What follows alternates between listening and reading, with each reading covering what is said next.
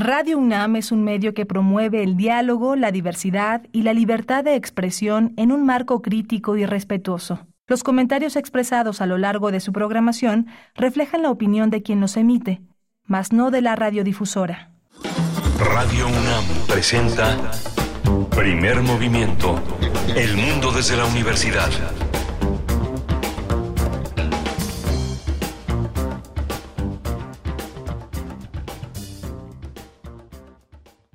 Buenos días, bienvenidos, bienvenidas. Inicia primer movimiento. Eh, hoy es día lunes, lunes 30 de octubre. Se nos va este mes del año, son las 7 con 3 minutos, 30 eh, de octubre del 2023. Estamos con ustedes de 7 a 10 de la mañana en vivo, en vivo en este programa matutino de Radio UNAM con Rodrigo Aguilar en la producción ejecutiva. Está el señor José de Jesús Silva en la operación técnica de la consola y Miguel Ángel Quemain en la conducción de primer movimiento. Buenos días, Miguel Ángel. Hola, querida Berenice, buenos días, buenos días a todo, a todo nuestro radio escuchas. Hoy tenemos un menú interesante. Bueno, está Rodrigo Aguilar en la producción ejecutiva, está Jesús Silva. Estamos eh, haciendo, haciendo eh, comunidad en esta mañana de lunes. Eh, tenemos la presencia de Bruno Bartra. Bruno Bartra está con una curaduría musical que en un momento más nos dirá en qué consiste. Tendremos después eh, una conversación sobre Otis, el huracán Otis, una mirada a la mirada científica, una explicación científica con el doctor Jorge Zavala Hidalgo, él es director e investigador del Instituto de Ciencias de la Atmósfera y Cambio Climático de la UNAM, miembro del SNI 3, ha sido jefe del Servicio mm, Mariológico Nacional, eh, perdón, eh, Mariográfico Nacional operado en el Instituto de Geofísica de la UNAM, fue editor en jefe de la revista Atmósfera y coordinador general del Servicio Meteorológico, Meteorológico Nacional de la Conagua. Va a estar con nosotros, pues, con la pregunta que todos nos hemos hecho, ¿cómo fue que pasó este, que era una tormenta tropical a un huracán categoría 5 en pocas horas. En 12 horas se intensificó, como sabemos, vamos a conversar para pues eh, desahogar estas dudas, saber qué es lo que, cuáles son los balances desde la ciencia de un evento natural como este. Vamos a tener también la presencia de Guillermo Teo Hernández con la música del mundo desde México. Celebra, sí, celebran los 90 años de vida de la maestra Alicia Torres Garza y Guillermo Teo Hernández nos dice por qué. En la nota del día, en la nota del día tendremos, tendremos la participación de Lenin Ocampo Torres, reportero del Estado de Guerrero, para dar precisamente, compartir con ustedes su reporte desde allá después de, pues ya varios días, cinco días después de el paso del huracán Otis.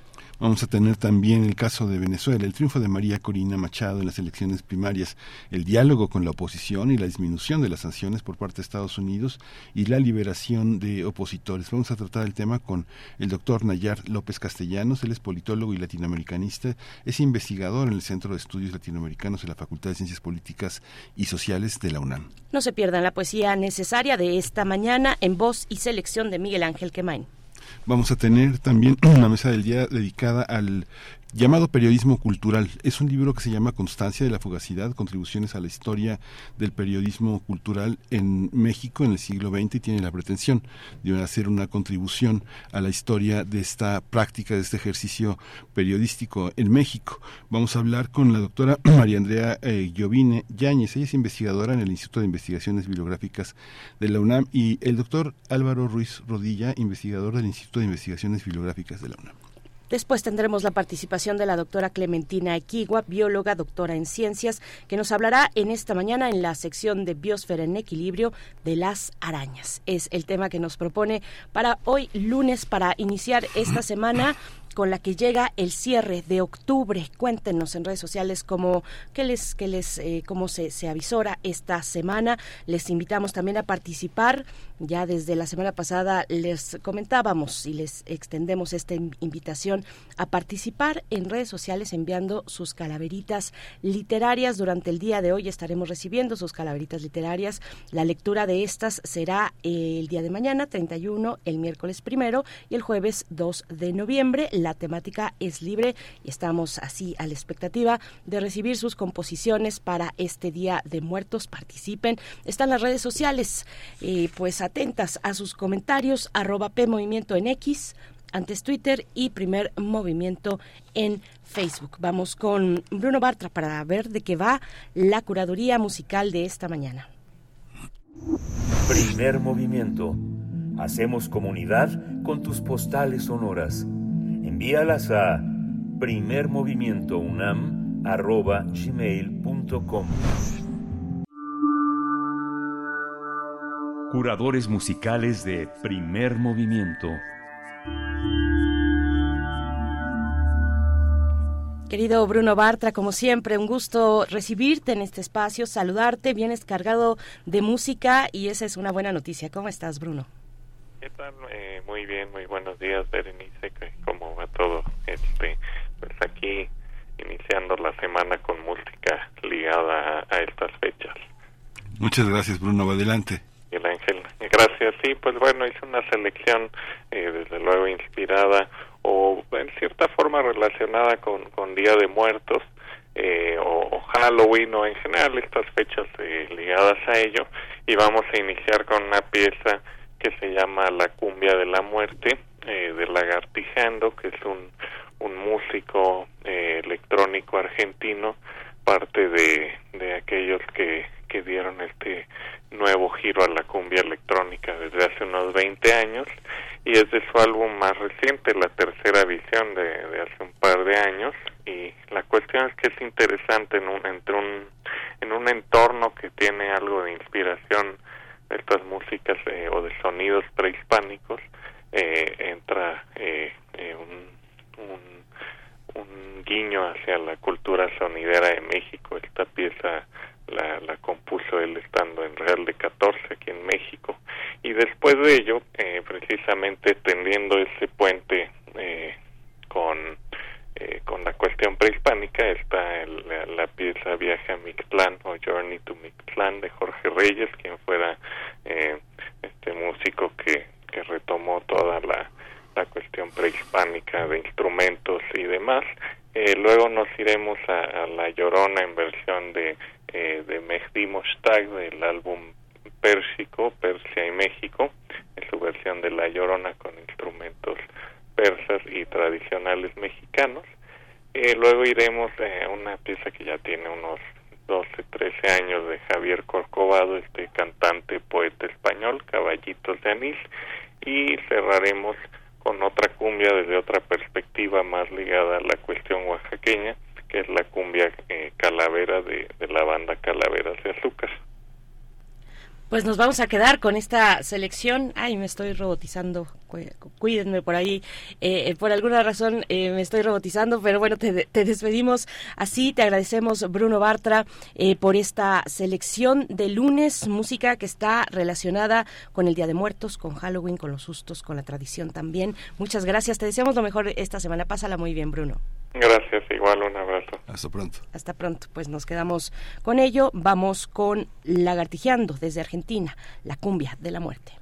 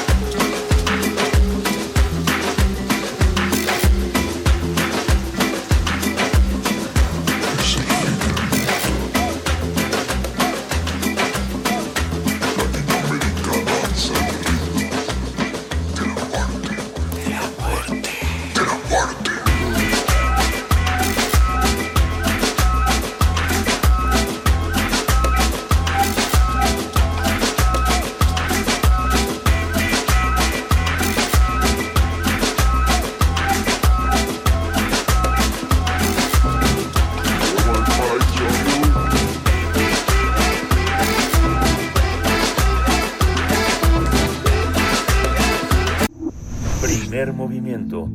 Hacemos comunidad con tus postales sonoras. Envíalas a primermovimientounam.gmail.com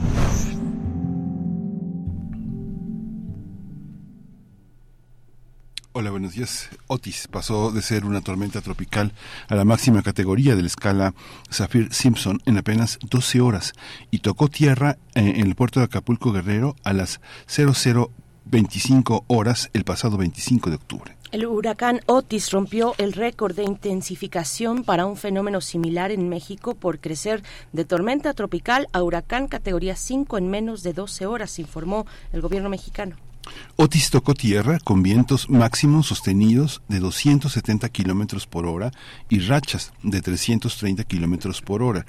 De acuerdo con la Organización Mundial Meteorológica, el huracán fue uno de los ciclones tropicales que se han intensificado más rápido de los que se tenga registro, solo superado en la era actual por el huracán Patricia en 2015. La fuerza insólita de este fenómeno llamó la atención de la comunidad científica que relaciona el poder devastador de Otis con la temporada del niño, que está asociado a cambios en la atmósfera y a la fluctuación de la temperatura en el agua del Pacífico.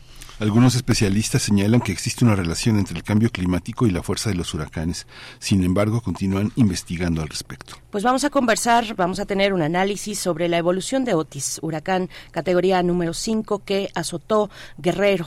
Este día nos acompaña el doctor Jorge Zavala Hidalgo, director e investigador del Instituto de Ciencias de la Atmósfera y Cambio Climático de la UNAM, eh, miembro del SNI 3. Ha sido jefe del Servicio Mariográfico Nacional, operado por el Instituto de Geofísica de la UNAM. Fue editor en jefe de la revista Atmósfera y coordinador general del Servicio Meteorológico Nacional de la Gracias, doctor Jorge Zavala Hidalgo, por estar con nosotros esta mañana, por aceptar esta invitación a platicar sobre este fenómeno, el huracán Otis. Buenos días, bienvenido. ¿Qué tal? Buenos días, Berenice. Hola, doctor. Buenos días, doctor Jorge Zavala Hidalgo. Pues cuéntenos cómo, cómo un, huracán de estas características, cómo es el proceso, el proceso de intensificación y las características del terreno donde, donde golpea. En este caso, una costa frágil, que es la de Acapulco. ¿Cómo lo observó usted? Bueno, como ustedes lo comentan, efectivamente una una de las características eh, que más ha llamado la atención es eh, cómo se intensificó este huracán, que realmente pasó en menos de 24 horas prácticamente de, tormenta tropical a, categoría 5. Entonces, pues, la verdad es que los huracanes eh, lo que hacen es obtener energía de, de su del medio ambiente y todo se concentra en lo que es el fenómeno del, del ciclón tropical. Y en este caso, pues efectivamente, como lo acaban de mencionar, eh, las condiciones que, que había en el mar, entre otras cosas, favorecieron que tuviera esta intensificación rápida, ¿no? Eh, sin embargo, eh, no se no se había visualizado por parte de los pronósticos que a pesar de que se sabía que había temperatura superficial del mar alta eh, pudiera intensificarse tanto, ¿no? Entonces sí hay varios otros factores que, contribuyeron a, que se intensificara así, ¿no? Doctor, no no hubo manera, pues, eh, de, de, prever algún, eh, de tener algún modelo que sirviera para prever lo que pasaría. bueno, en general el, el pronóstico se basa en lo que es el pronóstico oficial que viene del Centro Nacional de Huracanes, que corresponde a la región cuarta de la Organización Meteorológica Mundial, que este está en Miami y México es parte de, esta región. Entonces, de esta manera eh, se elabora el pronóstico oficial. Y, y este, a su vez, se construye a partir de la salida de un conjunto de modelos de análisis estadístico y de la, la opinión de los especialistas, de los meteorólogos. Eh, este pronóstico después en México se identifica eh, las características regionales y esto detona una serie de actividades de prevención. Lo que hace diferente es que realmente se tuvieron muy pocas horas para implementar toda la, toda, pues la información y sobre todo las medidas que, se llevan a cabo en este tipo de fenómenos. Eh, sí se podía haber previsto, pues habrá que aprender exactamente qué fue lo que sucedió, eh, por qué no se pronosticaron bien, pero bueno, algunos elementos yo yo le podría comentar, yo te podría comentar que eh, pues eh, lo que más se ha mencionado es que se hubieran requerido más observaciones de las condiciones antes del evento. Este, eso fue una cuestión que parece ser muy importante. Y bueno, entre otras razones, bueno, hay muy pocas observaciones de las costas mexicanas hacia afuera, o sea, hacia el, hacia el oeste, en la parte oceánica. Por ejemplo, bueno, en contraparte el Golfo de México, pues tiene muchas boyas de observación y, las, y varios países en, la región que eso ayuda a construir una mejor imagen de lo que realmente eh, está ocurriendo en la atmósfera y en el océano en un momento dado. Y eh, en el Pacífico Oriental se tiene mucho menos información, eso es una posibilidad. Otra es que eh, hubiera habido ya condiciones extremas que no se visualizaron, eh, por parte de los modelos, pero a mí me parece que no, fundamentalmente lo que faltó fueron observaciones para tener eh, un pronóstico con mayor ah, anticipación y más acertado, ¿no? Hay entre otras cosas eh, que se han comentado que hubo condiciones extremadamente favorables en la atmósfera que no son tan comúnmente consideradas básicamente la posición del lo que, llamamos el jet subtropical que pudo favorecer. Normalmente se habla eh, de que cuando se tienen vientos intensos en el ambiente, en el gran ambiente en que se desarrolla el ciclón, pues eh, estos vientos o, o, la diferencia entre los vientos en niveles bajos y niveles altos eh, contribuyen negativamente a la intensificación de los huracanes pero eh, bajo condiciones muy específicas pueden favorecer su intensificación. O sea, pensemos que en un ciclón en la parte baja se gira en, sentido ciclónico en contra de las manecillas del reloj, el aire o las masas de aire convergen hacia el centro del ciclón, muy cerca del ojo, ascienden y en la parte alta se alejan del, del centro del ciclón, o sea, hay una divergencia y se requiere que tanto en la parte baja como en la parte alta las condiciones sean muy favorables para que pudiera darse esta intensificación y en este caso hay algunos especialistas que han venido señalando que los niveles altos eran eh, una condición muy particular eh, que, que, pudo ayudar a que se intensificara. Entonces sí se puede, sí se pudo haber, obviamente siempre se aprende, hay que aprender de todos los fenómenos extremos, eh, y identificar qué es lo que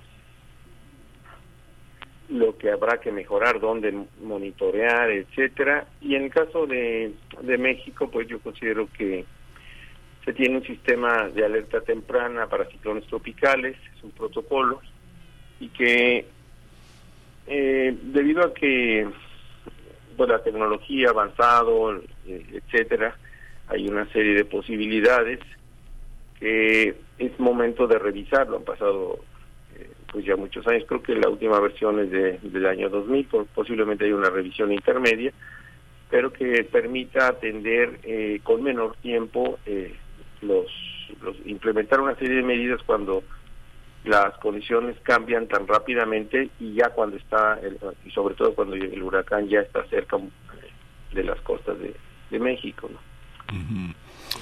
Sabemos lo delicado que es hacer afirmaciones en esos momentos tan difíciles con tantas fake news y con tantas intenciones este tan nefastas en torno a lo que le pasa a la gente sin importar casi no lo escucho eh que es yo sabemos que es muy delicado todo lo que uno puede decir en estos momentos sobre todo eh, pensando en las consecuencias políticas que todas las observaciones pueden tener doctor. Pero hay una cuando usted dice faltaron observaciones ¿Qué, ¿Qué, es lo que, a, a, a, qué se refiere? ¿A protocolos, este, a aspectos en los protocolos, a negligencia, a falta de tecnología no, o a, qué, no. a qué se dice cuando faltan observaciones?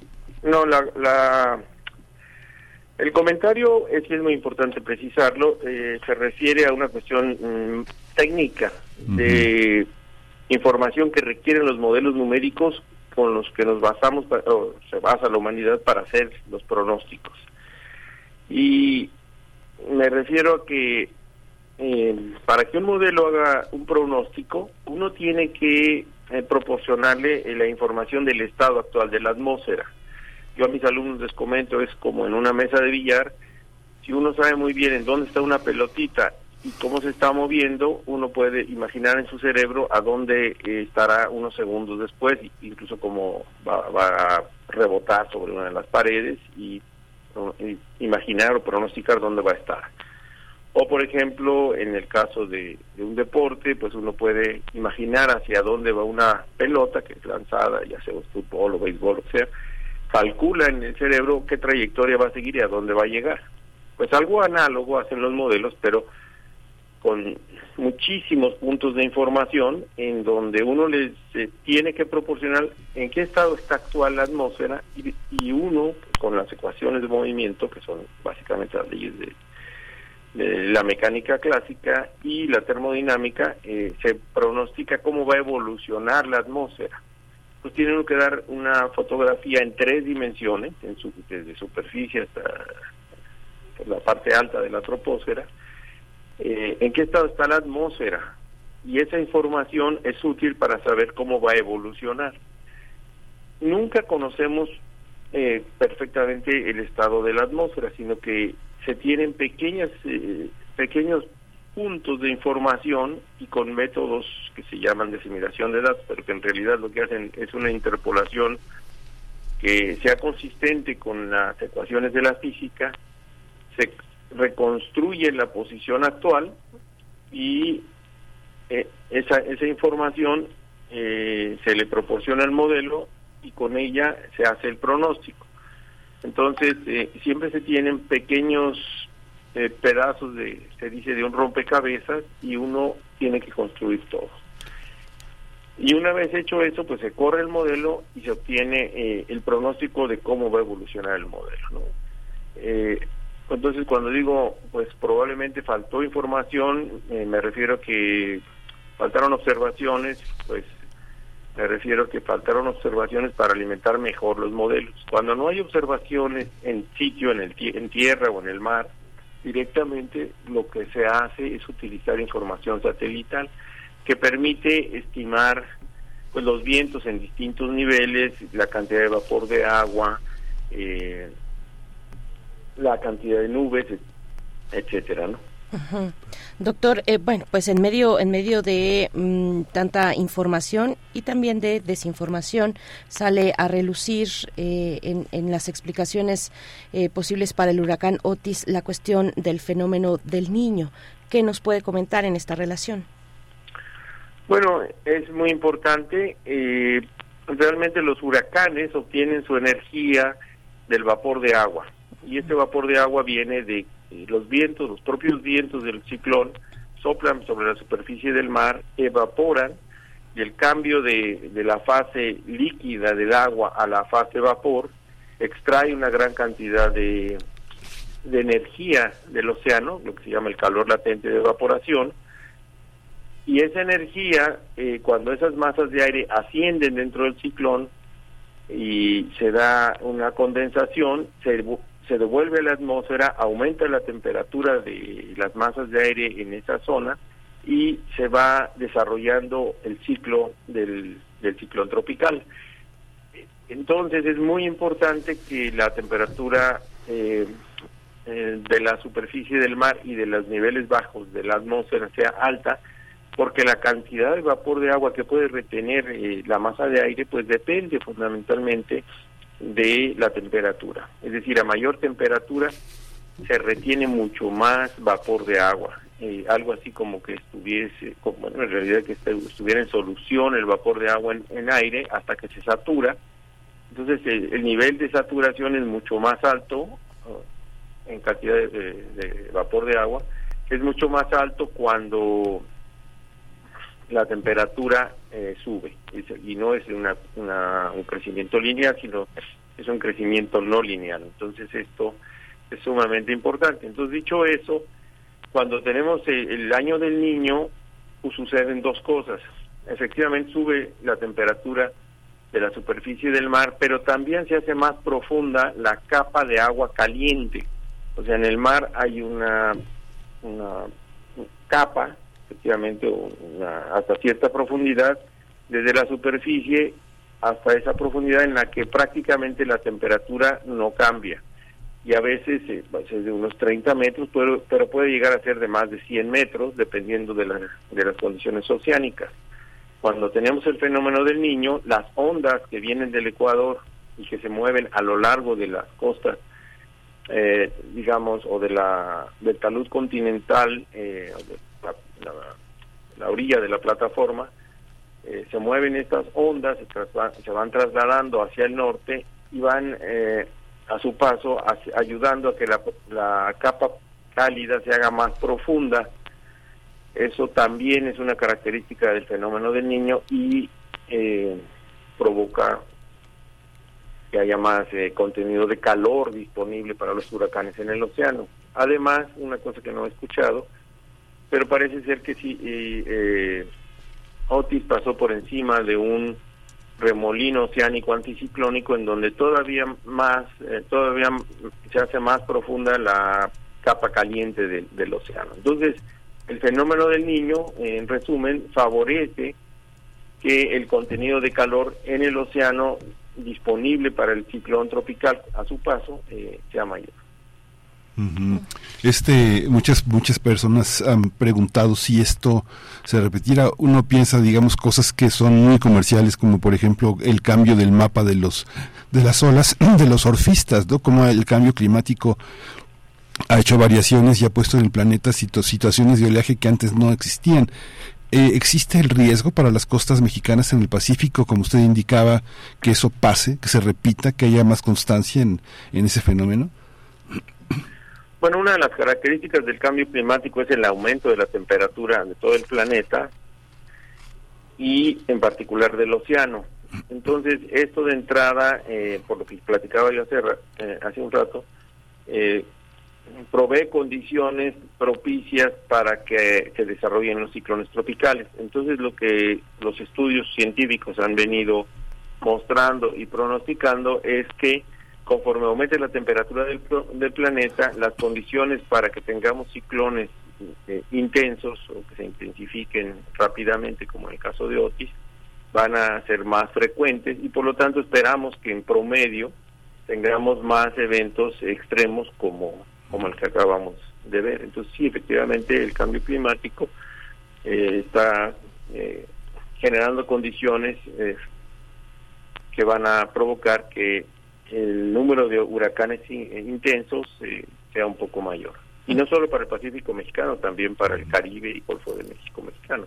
Claro, claro. Doctor, ¿qué, ¿qué hacer al respecto? ¿Qué es necesario afinar frente pues a eso que está aquí que es el cambio climático eh, qué poner en qué, eh, cómo se tienen que enfilar digamos los los modelos nutrir de qué cuestiones modificar en qué sentido para que eh, puedan ser más precisos y eh, bueno tener poder evitar en la, en la medida de lo posible eventos catastróficos como este para, para, para las comunidades y la sociedad bueno realmente se pueden hacer muchas cosas y hay, que hacer muchas cosas. Desde luego, pues evitarlos no, pero sí disminuir eh, el impacto, sobre todo en pérdida de vidas humanas y materiales, hasta donde se, se permita. Pero en primer lugar, yo diría que, siendo nosotros universidad, pues sí eh, llama la atención que se requiere más colaboración entre la academia y el sector público y no ante el evento, sino en la preparación, sobre todo ante la preparación del evento, en la capacitación, etcétera, ¿no? Entonces, una, un primer aspecto es colaborar, tener mayor colaboración y comunicación eh, entre los distintos sectores de, de, la sociedad y en particular entre nosotros en la academia con, con los sectores, ¿no? Y eso hay que construirlo porque estructuralmente la forma de colaborar es a partir de convenios, etcétera, y en algunos casos las, las colaboraciones son de mayor largo plazo y en otros son más durante un periodo corto. Y en algunos pues es indirecta. Entonces sí se, se puede fortalecer mucho. En términos de redes de, observación, se puede revisar en realmente eh, el estado actual de las redes de observación y generar eh, una mayor infraestructura eh, para observar. Lo que yo opino en términos de, de, lo más importante es capacitar gente, que tengamos gente mejor, más gente preparada, mejor preparada. Hay algunas personas con mucho conocimiento, pero realmente son muy pocas. Otra cuestión es revisar los protocolos de alerta ante ciclones tropicales, adecuándolos a las nuevas tecnologías y a las situaciones cambiantes y, tener eh, pues uno mm, apropiado para casos como este en donde realmente el tiempo de anticipación eh, sea mucho más eh, bueno es fue mucho más corto. Pues México tiene un, sistema de, un protocolo para atención a ciclones que está basado en que los pronósticos son, eh, estadísticamente son mucho mejores de lo que fueron en este caso y que se tiene mucho más tiempo para prepararse. Entonces, tenemos que pensar que podemos hacer en cuatro horas. Eh, hay muchas cosas que no podemos hacer. Eh, a, diferencia de si tenemos 48 horas o si tenemos 24 horas o si tenemos 72 horas, pero que sí se puede hacer con cuatro horas de anticipación y eso eh, también hay que revisarlo, ¿no? Eh, eso hay, ahí hay varias cosas que se pueden aprender y hacer. Eh, por ejemplo, tenemos pues, pues un protocolo para para sismos que ocurren 30 o 40 segundos antes. Entonces, este, pues, ¿qué sí se puede hacer eh, cuando sabemos que nos van a llegar las ondas de un sismo que ocurrió en las costas del Pacífico mexicano y tenemos 40 segundos para tomar alguna decisión? Bueno, pues tenemos la alerta sísmica, tenemos eh, ensayos o, eh, ¿cómo le llamamos? Este, pues, Simulacros. ¿Perdón? Simulacros. Los simulacros y entonces eh, bueno tenemos una serie de y, los identificados los sitios a donde nos vamos a refugiar etcétera. Bueno ¿qué, qué podemos hacer cuando tenemos un alerta de ciclón tropical de categoría mayor pero que solo la tenemos unas cuantas horas antes sí tenemos más o menos bien establecido qué se puede hacer cuando sabemos que viene un ciclón de categoría mayor dura, eh, tres días antes dos días antes quizás hasta un día antes Normalmente los pronósticos a 24 horas son muy buenos, los errores en, intensidad eh, estadísticamente eh, andan por por 10 nudos y en este caso, bueno, pues tuvimos un error de aproximadamente 80 nudos. Entonces, de esa de ese tamaño fue eh, la diferencia en cuanto a los pronósticos en este caso, ¿no? El pronóstico a 24 horas. Esto se cuantifica los pronósticos eh, el error en los pronósticos, ¿no? Eso también se, cuantifica y en este caso fue extremadamente eh, grande ese error en comparación con el promedio, ¿no? De, todos los eventos. Dice, doctor, que la Gaceta de la UNAM nos acerca a nuestro productor, eh, Rodrigo Aguilar, una información que viene de un colega suyo, de Benjamín Martínez López, también del Departamento de Ciencias Atmosféricas, donde señala que es insuficiente la información que hay en el Pacífico, porque la que más eh, se invierte para tenerla es en el Atlántico, que es lo que más le interesa a los científicos norteamericanos. Esto, esto tiene eh, una posibilidad de que se repiense la inversión en el caso del territorio mexicano para, para tener mayor apoyo para estas observaciones, doctor? Bueno, eh, sí, hay que aclarar, ¿no? Esto no, no habíamos comentado. Una de las formas de conocer el, estado de la atmósfera eh, cuando existe o cuando ocurre un ciclón tropical, como no sabemos dónde va a ocurrir, es eh, que va un avión y hace una serie de monitoreos y de observaciones, lanza una serie de sondas y se tiene un mucho mejor conocimiento de la situación del ciclón tropical y de la zona alrededor del ciclón. Entonces, esto es fundamental para conocerlo y saber, eh, ayuda a pronosticarlo. Estos aviones se llaman los aviones caza huracanes mm. y quien nos quien, los, quien es el dueño de esos aviones y los administra, etcétera, etcétera, eh, es el gobierno de Estados Unidos eh, a través del Centro Nacional de Huracanes de la NOAA, que está en Miami, ¿no? Entonces ellos mandan estos aviones a los ciclones tropicales y les dan preferencia estadísticamente a los ciclones del Atlántico porque son los que impactan en las costas de los Estados Unidos. Además, en, Estados, en, en, el Atlántico, pues la red de observaciones es mucho mayor. Eh, simplemente hay más, eh, las, todas las islas del Caribe, el, la parte norte de Sudamérica, digamos Venezuela, Colombia, etcétera. Hay una serie de, de, lugares donde hay observaciones, además de que hay varias boyas que los propios Estados Unidos instalan en, en el Caribe y en el Golfo de México, ¿no? Entonces, todo esto da en conjunto eh, un, conjunto de datos mucho mayor de lo que se cuenta en el Pacífico. Hay que tomar en cuenta que Estados Unidos manda los aviones porque es el responsable de la región cuarta eh, de la Organización Meteorológica Mundial y nosotros, eh, junto con Centroamérica, el Caribe y Estados Unidos y Canadá, somos miembros de la región cuarta. Entonces, eh, ¿qué podemos hacer para que haya más aviones que huracanes? Es difícil, este, es difícil eh, pues tomar una decisión unilateral quizá lo, lo que sí podríamos decir pensando en, que México tenga su propio eh, avión huracanes para que en estos casos pues fuera hacer los, los monitoreos este, y que ese avión pues también se utilizara para otras actividades cuando no no hay eh, ciclones tropicales que estén este, amenazando el territorio nacional. Este, eso en cuanto a los cazahuracanes, eh, México tiene una red de radares, es, complejo mantenerlos y costoso, pero es mucho más costoso no, no tenerlos en operación, entonces irlos este eh, mantener habilitándolos eh, para tener una buena cobertura y lo que hemos visto es que se requiere redundancia porque los radares eh, eh, tienen una, una condición en la que de repente fallan y la reparación es muy costosa. nosotros, cuando yo estuve en el servicio meteorológico, se instalaron dos radares nuevos, este, uno en Altamira y uno en Los Cabos, y cada uno costó alrededor de 50 millones de pesos.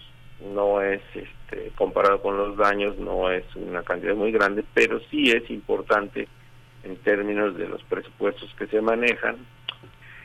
Entonces, eh, hay que repensar toda la... En, este momento está, está en reparación o en mantenimiento el radar de Acapulco que hubiera ayudado en las últimas horas a ubicar mejor el ciclón y a identificar los vientos en forma continua y más precisa. Entonces, eh, todas esas eh, contribuciones eh, hay que revisarlas para estar mejor preparados, pero no es una, es un conjunto de medidas y que que van a darnos mayor seguridad este, de, de poder pronosticar con más anticipación el próximo evento y también de poder responder independientemente de que el tiempo sea más corto, el tiempo de, de aviso.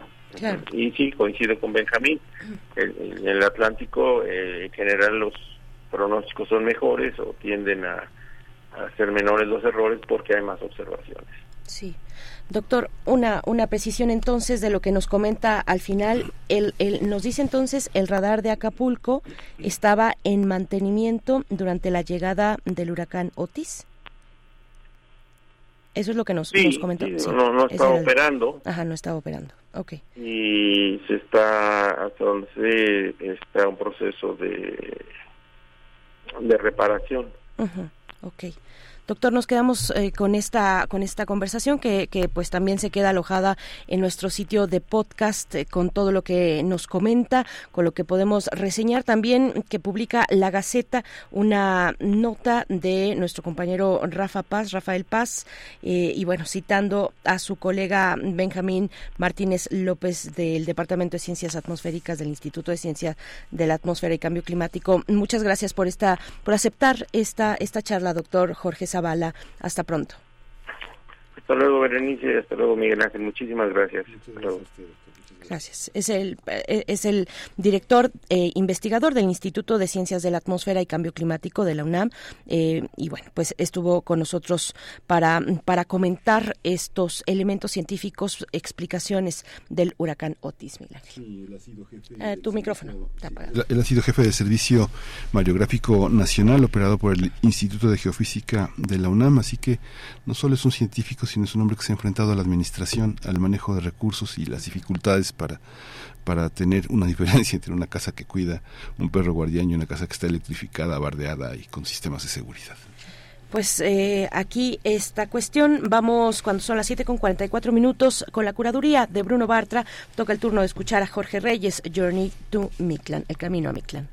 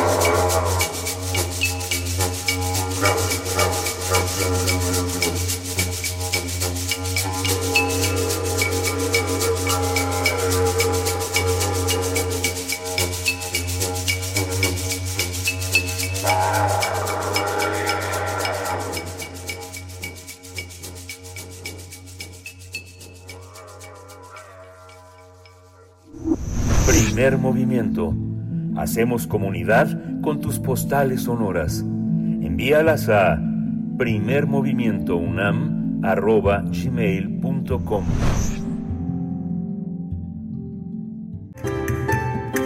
La música del mundo desde México.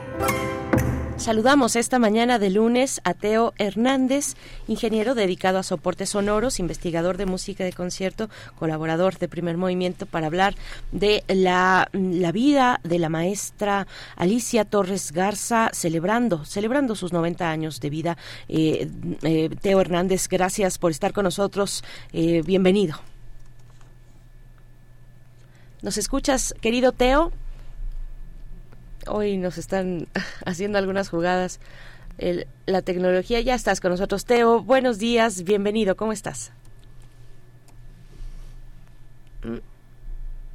Se me hace que, que estamos a un, a un paso de, de, estar con de estar contigo porque porque no se ha cortado la comunicación, pero por alguna razón eh, me parece que no entra por acá. Bueno, vamos, vamos a dar oportunidad a que, a que la producción pueda relanzar a nuestro querido Teo Hernández. Nos hablará de, eh, pues, de, la obra, de la trayectoria, celebrando la vida de la maestra Alicia Torres eh, Garza. Y bueno, pues estamos atentos a la, a la narración de Teo que, que nos pueda comentar sobre mm, la maestra Alicia Torres, Torres Garza, pero por supuesto que les invitamos, eh, recuperando rápidamente el tema, el tema de Otis, que puedan eh, acercarse a la Gaceta de la UNAM, claro que dedica portada y contenidos a este fenómeno natural, está disponible en línea gaceta.unam.mx. Ya estamos de vuelta con Teo. Querido Teo, buenos días, ¿cómo estás? Bienvenido. Buenos días, buenos días a todo el equipo de Primer Movimiento. La verdad de las cosas es que hoy estoy muy contento, estoy muy emocionado porque el tema es eh, celebrar la vida, 90 años de la maestra Alicia Torres Garza. La maestra Alicia Torres Garza es este una de estas personas y personajes entrañables en la en la música de México porque con 90 años sigue en activo, sigue trabajando con más ilusión que nunca, dando clases, eh, siendo eh, jurado en concursos, es jurado del concurso de la voz penitenciaria y bueno, con un entusiasmo enorme que nos transmite a todos los que la conocemos. Debo de decir en esta ocasión que normalmente soy objetivo, trato de ser objetivo, pero el cariño que le tengo a la maestra me, me gana, ¿no? Este, hablar de ella es, es hablar muchísimo de la ópera en México, sobre todo en la segunda mitad del, del, del siglo XX. Ella nació en La Paz, Baja California, en 1933 y bueno, desde, desde siempre tuvo una enorme pasión por lo que hoy es su carrera, ¿no? La, el, el canto y, y, y, la música en términos generales, aunque eh, primeramente, eh, bueno, tuvo otros, otros estudios, ¿no?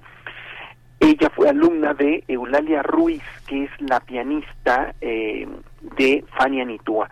Y después, obviamente, también fue alumna de Fania Nitúa. Entonces, podemos hablar de una, de una escuela, de una tradición de canto que viene, obviamente, desde el, desde el siglo XIX. Ella de, debutó en el Palacio de Bellas Artes en 1960 y su despedida fue en 1987. Y cuando decimos despedida, decimos exclusivamente despedida de los escenarios porque, repito, a sus 90 años sigue en activo, sigue dando clases, sigue dando clases en el Conservatorio Nacional, sigue teniendo alumnos y sigue yendo a cuanto espectáculo eh, puede para, para disfrutarlo, ¿no? Eh, los papeles que ha hecho en, dentro de la ópera son muchísimos, ¿no? El Hada del Rocío de Hansel y Gretel, ha hecho Pamina, Museta, Manon, Liu, eh, cantado en Europa, en el Mozarteum de Salzburgo, también en, en Barcelona, obviamente también en, en Bellas Artes. Pero quisiera referirme a que la mayor parte de los cantantes de ópera son famosísimos cantando ópera, pero eh, la gente no se no se fija tanto en otros repertorios que abordan que también son igualmente importantes, que son por ejemplo los repertorios que tienen que ver con la música de cámara, o con las canciones. Y justamente por eso escogí para, para ilustrar este, pues este pequeño homenaje a los 90 años de la maestra Alicia Torres Garza, una canción de Debussy, eh, Spleen de Debussy, que necesita una mentalidad diferente para abordar esta música. Por supuesto que la ópera cada tipo de ópera y cada tipo de repertorio necesitan una diferente comprensión, no solamente del texto, sino del estilo. Pero cuando se está hablando de canciones, en este caso de la chanson française, eh, no solamente la pronunciación, sino también pensar que son pequeñas joyas, no tanto para el lucimiento virtuosístico en el sentido de que nosotros entendemos en la ópera, sino un lucimiento verdaderamente eh, específico, e íntimo. Y bueno, este, esta, este recital de Debussy que, que la maestra dio en 1965 Eh, la acompaña el maestro Salvador Ochoa, que es, por supuesto, uno de estos personajes también infaltables en la música. No solamente fue un gran pianista, sino un gran director de ópera. Entonces, bueno, pues celebremos 90 años, como dice la maestra, sus primeros 90 años con este, pues con alegría y con gozo. Pues increíble, es una, es una labor que, como bien dices, los grandes creadores tienen una, unas, eh, eh, vamos a decirlo, desviaciones que llevan hacia territorios que siempre están en lo experimental, en lo inacabado, en esta ambigüedad de la vida musical que siempre los pone al filo de su propio virtuosismo y de su conocimiento, ¿no, Teo? Por eso son tan grandes maestros, ¿no? Porque ponen a, a los alumnos a mirar al vacío a menudo, ¿no? que tienes, ah, ahora sí que me quitaste las palabras de la boca. Justamente eso. A mí me parece que la capacidad de aprender es algo que en el momento en que eh, lo perdemos, eh, envejecemos, ¿no? Y la maestra Torres Garza sigue aprendiendo. Es verdaderamente impresionante platicar con ella, porque cuando estás con ella y, y estás del, del tema que sea, ¿eh? ¿eh? Pero bueno, principalmente de música, siempre está en esta en esta línea en la cual dice sí sé obviamente imaginemos quién va a saber no con esta con esta carrera impresionante que tiene pero siempre sé que puedo aprender más. Entonces puedo aprender más y puedo tener un repertorio nuevo puedo conocer música nueva puedo dar a conocer música nueva y enseñar a mis alumnos. Entonces eh, bueno pues es es, eh, es un ejemplo. Sí por supuesto, y nos sumamos a, a, esta, a esta felicitación, a esta celebración, eh, Teo.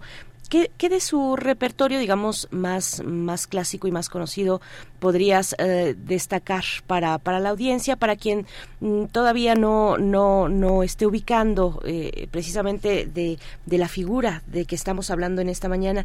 ¿Qué, qué destacar de su repertorio? Pues yo destacaría la canción mexicana. Bueno, la ópera, por supuesto. La ópera quizás sea lo más impresionante que, que, se pueda encontrar. Y yo los invitaría a todos a que fueran a la Fonoteca Nacional, porque ahí tenemos muchas de esas grabaciones. La maestra, con esa generosidad enorme que tiene, fue y depositó su acervo. Eso se me estaba pasando decir, muchas gracias. Y, y ahí podemos encontrar cosas verdaderamente inéditas, cosas que no nos, no nos eh, imaginamos. Ahí tenemos un, una, un millón que dirige Eduardo Mata, eh, que es algo que he encontrado tres grabaciones en, tres grabaciones he encontrado en, en, las redes no lo cual lo cual en estos tiempos es eh, poquísimo. Entonces bueno ahí se puede oír se puede oír eso. Pero yo destacaría lo que sí se puede conseguir de hecho creo que es lo único que se puede conseguir ahorita si quieren en Spotify escuchar eh, su, su disco de canciones de Manuel M. Ponce. Mm. Pues, Yo sé que el, cariño me hace a la maestra me hace ser poco objetivo, pero creo que es eh, la mejor versión de Estrellita que yo conozco. Mm. Y miren que he escuchado mm. una cantidad enorme, ¿no? entonces, bueno, pues escúchenla y, y como dicen, expónganse a, a, a, esta, a esta voz, a esta a este sentimiento musical, a este, a este profundo conocimiento de la música, escuchando a la maestra Alicia Torres Garza. Nos quedaremos eh, con esta propuesta que nos haces para esta mañana. Nos dejas con, eh, contagiados de ese entusiasmo también, así es que nos, nos, nos sumamos a esta celebración, 90 años de vida, de vida activa, además de la maestra Alicia Torres Garza. Gracias, querido Teo. Mm, nos encontramos próximamente. Sí, pero nada más decir, Debussy, sí. Splin, Alicia Torres Garza, 1965, Salvador Ochoa al piano. Maravilloso, gracias. Hasta pronto, Teo. Hasta pronto. Nos quedamos con mm, Debussy, la interpretación de la maestra Alicia Torres Garza de Spin.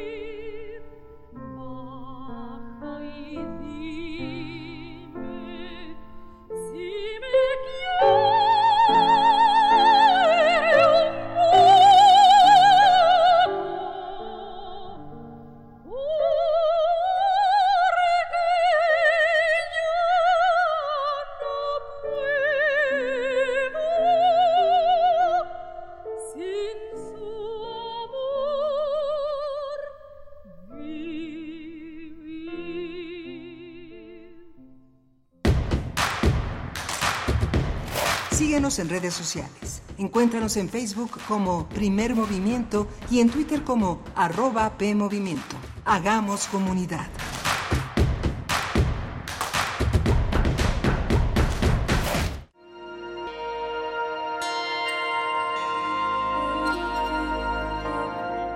Ninguna persona deja este mundo, siempre y cuando sus ideas, sus palabras, su conocimiento permanezcan con nosotros.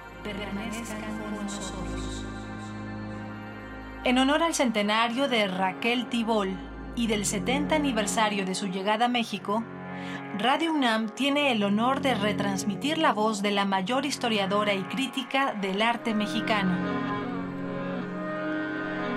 En recuerdo de Raquel.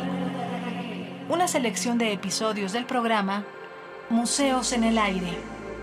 De septiembre a diciembre, martes y jueves a las 17 horas por el 96.1 de FM. Radio UNAM. Experiencia sonora. México es más que el lugar de nacimiento para quienes viven en el extranjero. Es su hogar, y aunque estén lejos, sus voces cuentan. En el 2024 tomaremos decisiones importantes para México. Avísale a tus amistades y familiares que tendrán tres modalidades para votar: postal, electrónica o presencial. Deberán tener su INE vigente, tramitada en México o en el extranjero. Tienen hasta el 20 de febrero para registrarse en votoextranjero.mx o bien pueden consultar las 23 sedes para votar de manera presencial. Mi INE es mi voz en México. INE. Si te sientes mal y alguien te ofrece una tacha para animarte, no aceptes. Tachas, pastas, anfetas, cristal, sean pastillas coloridas o pequeños cristales, todas son metanfetaminas. Muchas veces son elaboradas en laboratorios clandestinos usando químicos como ácido muriático o veneno para ratas. Son tan adictivas que los traficantes suelen regalarlas para engancharte, porque terminas pagando mucho más. Si te drogas, te dañas. La felicidad que necesitas está en ti, con tu familia, tus amigos y la comunidad. Secretaría de Educación Pública. Gobierno de México. Vamos a tomar las ondas con la misma energía con que tomamos las calles. Vamos a desmontar los armarios. Vamos a deconstruir el patriarcado. Y sí, lo vamos a tumbar. Violeta y oro. Todas las voces. Todos los domingos a las 11 de la mañana por el 96.1 de FM y radio.unam.mx. Radio UNAM. Experiencia sonora. Es muy tedioso hacer siempre lo mismo. No dejes que el aburrimiento apague tu imaginación. Escucha Escaparate 961 con los eventos culturales del momento. Viernes a las 15:15 horas por Radio UNAM. Entretenimiento y cultura. Radio UNAM. Experiencia sonora.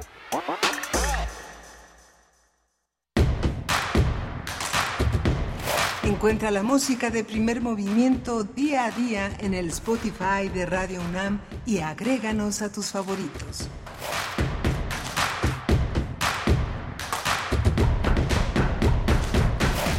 Hola, buenos días. Ya son las 8 de la mañana con 3 minutos de este lunes 30 de octubre. Ya se agotó octubre. Mañana es nuestro último día de octubre, pero estos días eh, de luna han sido verdaderamente maravillosos. Está Rodrigo Aguilar hoy en la producción ejecutiva, hoy todos los días, pero siempre está con nosotros aquí en la cabina.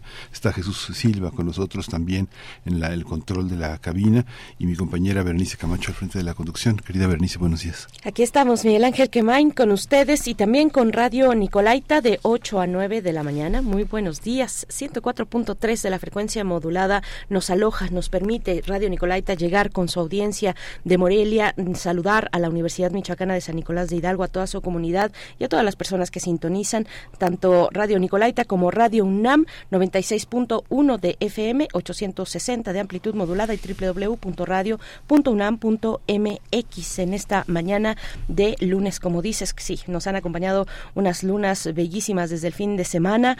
Estamos con ustedes también en redes sociales. Nos comenta Andrés Mar antes de que se nos pase, nos, nos, dice que hoy es su cumpleaños, así es que te enviamos eh, felicitaciones, nos sumamos a tu festejo, Andreas Mar, que es una radioescucha asidua a primer movimiento.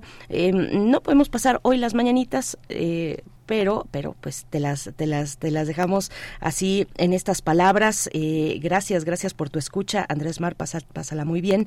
Tenemos también saludos para Rosario Durán, que nos envía desde redes sociales. Dice, estoy derrochando glamour. Estoy que derrocho glamour y nos pone ahí la imagen de un gatito para estos buenos días. Eh, gracias a todos ustedes por participar en nuestras redes sociales. Xochitl Larillano dice buenos días, dolor en Guerrero y solidaridad a su pueblo. Anoche hice por primera vez a Toli en Cempasúchitl mm, en pandemia. Recuerdo que Berenice hablaba de eso y seguiré perfeccionándolo.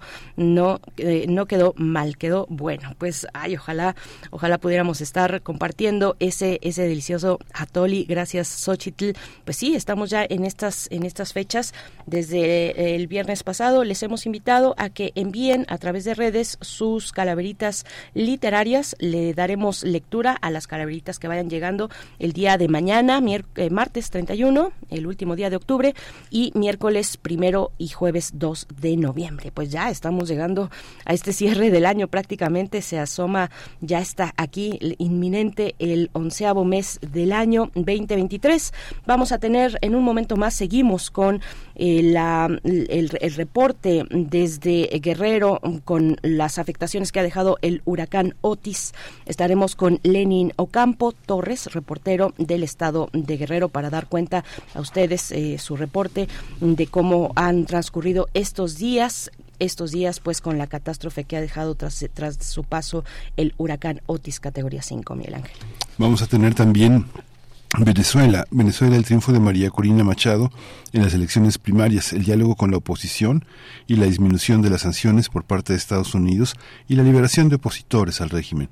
Vamos a hablar con el doctor Nayar López Castellanos, él es politólogo y latinoamericanista, es investigador del Centro de Estudios Latinoamericanos de la Facultad de Ciencias Políticas y Sociales de la UNAM. Así es. Eh, enviamos saludos también a la doctora Marjorie González Vivanco, que siempre está eh, muy presente en este espacio, también muy presente y muy activa en sus redes sociales y nos comparte en, X, antes Twitter, el posicionamiento, eh, posicionamiento de integrantes de la Red Mexicana de Científicos y Científicas por el Clima a propósito de este desastre ocasionado por el huracán en el estado de Guerrero. Gracias, Marjorie. Eh, lo, vamos a compartir por acá del de, posicionamiento de la red SIC.mx. Ahí lo pueden encontrar. Vamos ya con nuestra nota para hablar de Guerrero. Primer movimiento. Hacemos comunidad con tus postales sonoras. Envíalas a primermovimientounam.gmail.com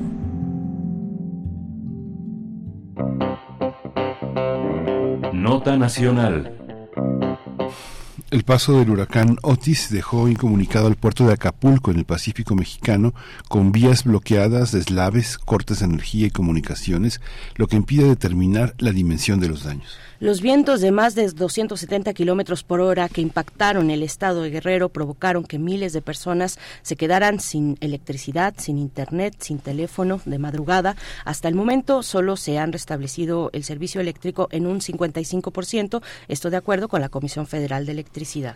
La caída de las comunicaciones ha complicado el acceso a las zonas afectadas y todavía no se conocen datos oficiales sobre el recuento de daños, aunque se anticipa que las pérdidas van a ser muchísimas. Después de tocar tierra, Otis se degradó a tormenta tropical, dejando fuertes precipitaciones en varios estados del centro y sur de México. El gobierno contabilizó seis cierres carreteros, daños en el Hospital General Regional 1 del Instituto Mexicano del Seguro Social en Acapulco y destrozos en el 80% de los hoteles de la costa. Aunque el ejército ha desplegado el plan de emergencia de N3E, habilitado ah, albergues en todo el estado para los damnificados y ha comenzado la entrega de despensas en el puerto de Acapulco, habitantes de decenas de comunidades afectadas han denunciado falta de ayuda o ayuda insuficiente por parte de las autoridades autoridades de todo tipo, estatales, municipales, federales. Hasta el momento las autoridades han confirmado 43 muertos y 36 desaparecidos. Ayer el presidente Andrés Manuel López Obrador visitó la zona afectada por Otis. Pues vamos a tener una conversación sobre eh, pues los daños, la situación en, Guerrero eh, por el paso del huracán Otis. Nos acompaña esta mañana Lenin Ocampo Torres, reportero del Estado de Guerrero. Gracias, Lenin Ocampo, por estar eh, con nosotros, por aceptar esta comunicación. Muy buenos días y bienvenido a Radio Nama, primer movimiento.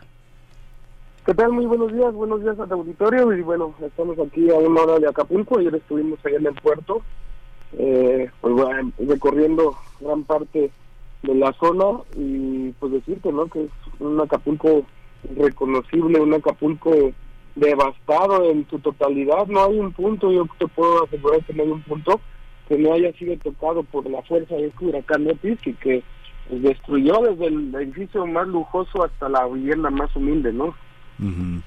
Lenin, cuando uno está como periodista, como reportero en un territorio así, digamos que hay una parte en la que ayuda muchísimo el trabajo del editor, que te pide cosas que tiene desde el sillón, desde la, desde la oficina, se ven las cosas distintas, pero como reportero, ¿cómo encontrar la brújula cuando hay tantos lugares a 360 grados que observar y todos reclaman una forma de atención y todos tienen un contexto histórico, político y económico. ¿Cómo ha sentido la cobertura? Generalmente en, cosas así uno se acompaña de muchos colegas, hace trabajos en conjunto, se reparte la chamba, digamos. ¿Cómo ha sido, cómo ha sido la experiencia informativa y cómo, cómo ha sido en situ y cómo lo has advertido tú en lo que ves en los medios? Mira, eh, la verdad sí ha sido muy difícil. La, yo soy el corresponsal de Chipantín de un periódico del sur y en Acapulco tenemos muchos compañeros, ¿no? Pero en, Acapulco se fue la luz, se fue la señal, no supimos de los compañeros hasta dos días después, así que yo fuera yo era el enviado. Eh, el primer día para entrar a Acapulco fue un caos. Yo entré a Acapulco a las 5 de la tarde y tenía que salir porque también tenía que mandar la información. Eh, el problema ahí fue la entrada, ¿no? De, nos tocó ver imágenes de saqueo, de, toda la gente corriendo a los supermercados, cercando lo que te imaginas también, la comida, todo eso, pero también motocicletas, eh, muchas cosas. Entonces, en la cobertura, pues, el primer momento que nosotros tuvimos que fue la costera, ¿no? Porque era como el emblema de Acapulco, la zona turística, la zona donde pues le da alimento a la, mayoría de los puerteños y también lo importante eh, en Guerrero es prácticamente que también genera la economía que nosotros tenemos, en el puerto de Acapulco. Es la, en la primera parte no encontré ningún compañero reportero, eh, yo entré, hice lo que pude en esa parte de la costera y bueno, en la, en la salida pues también sales por la, la zona rural, ¿no? El Acapulco rural y es en el momento que también vimos cómo estaba la devastación en esas zonas eh, bajo el lodo, eh, carros enterrados, la gente corría de un lado para otro, era una cuestión como una película de, Hollywood cuando tú quieres escapar y no puedes, estar saturando el tráfico, en todos lados gente con carros, gente con carritos de supermercados caminando de un lado para otro. Bueno, era un caos total. Eh, nosotros pues todavía el siguiente día tuve que volver a ir porque los compañeros no, no se reportaban, no aparecían y poco a poco pues eh, tuve que ir buscando porque yo realmente pues conozco el Acapulco, pues el Acapulco donde siempre hemos estado acostumbrados a ir, ¿no? Difícilmente el Acapulco donde está fuera de, de, la costera.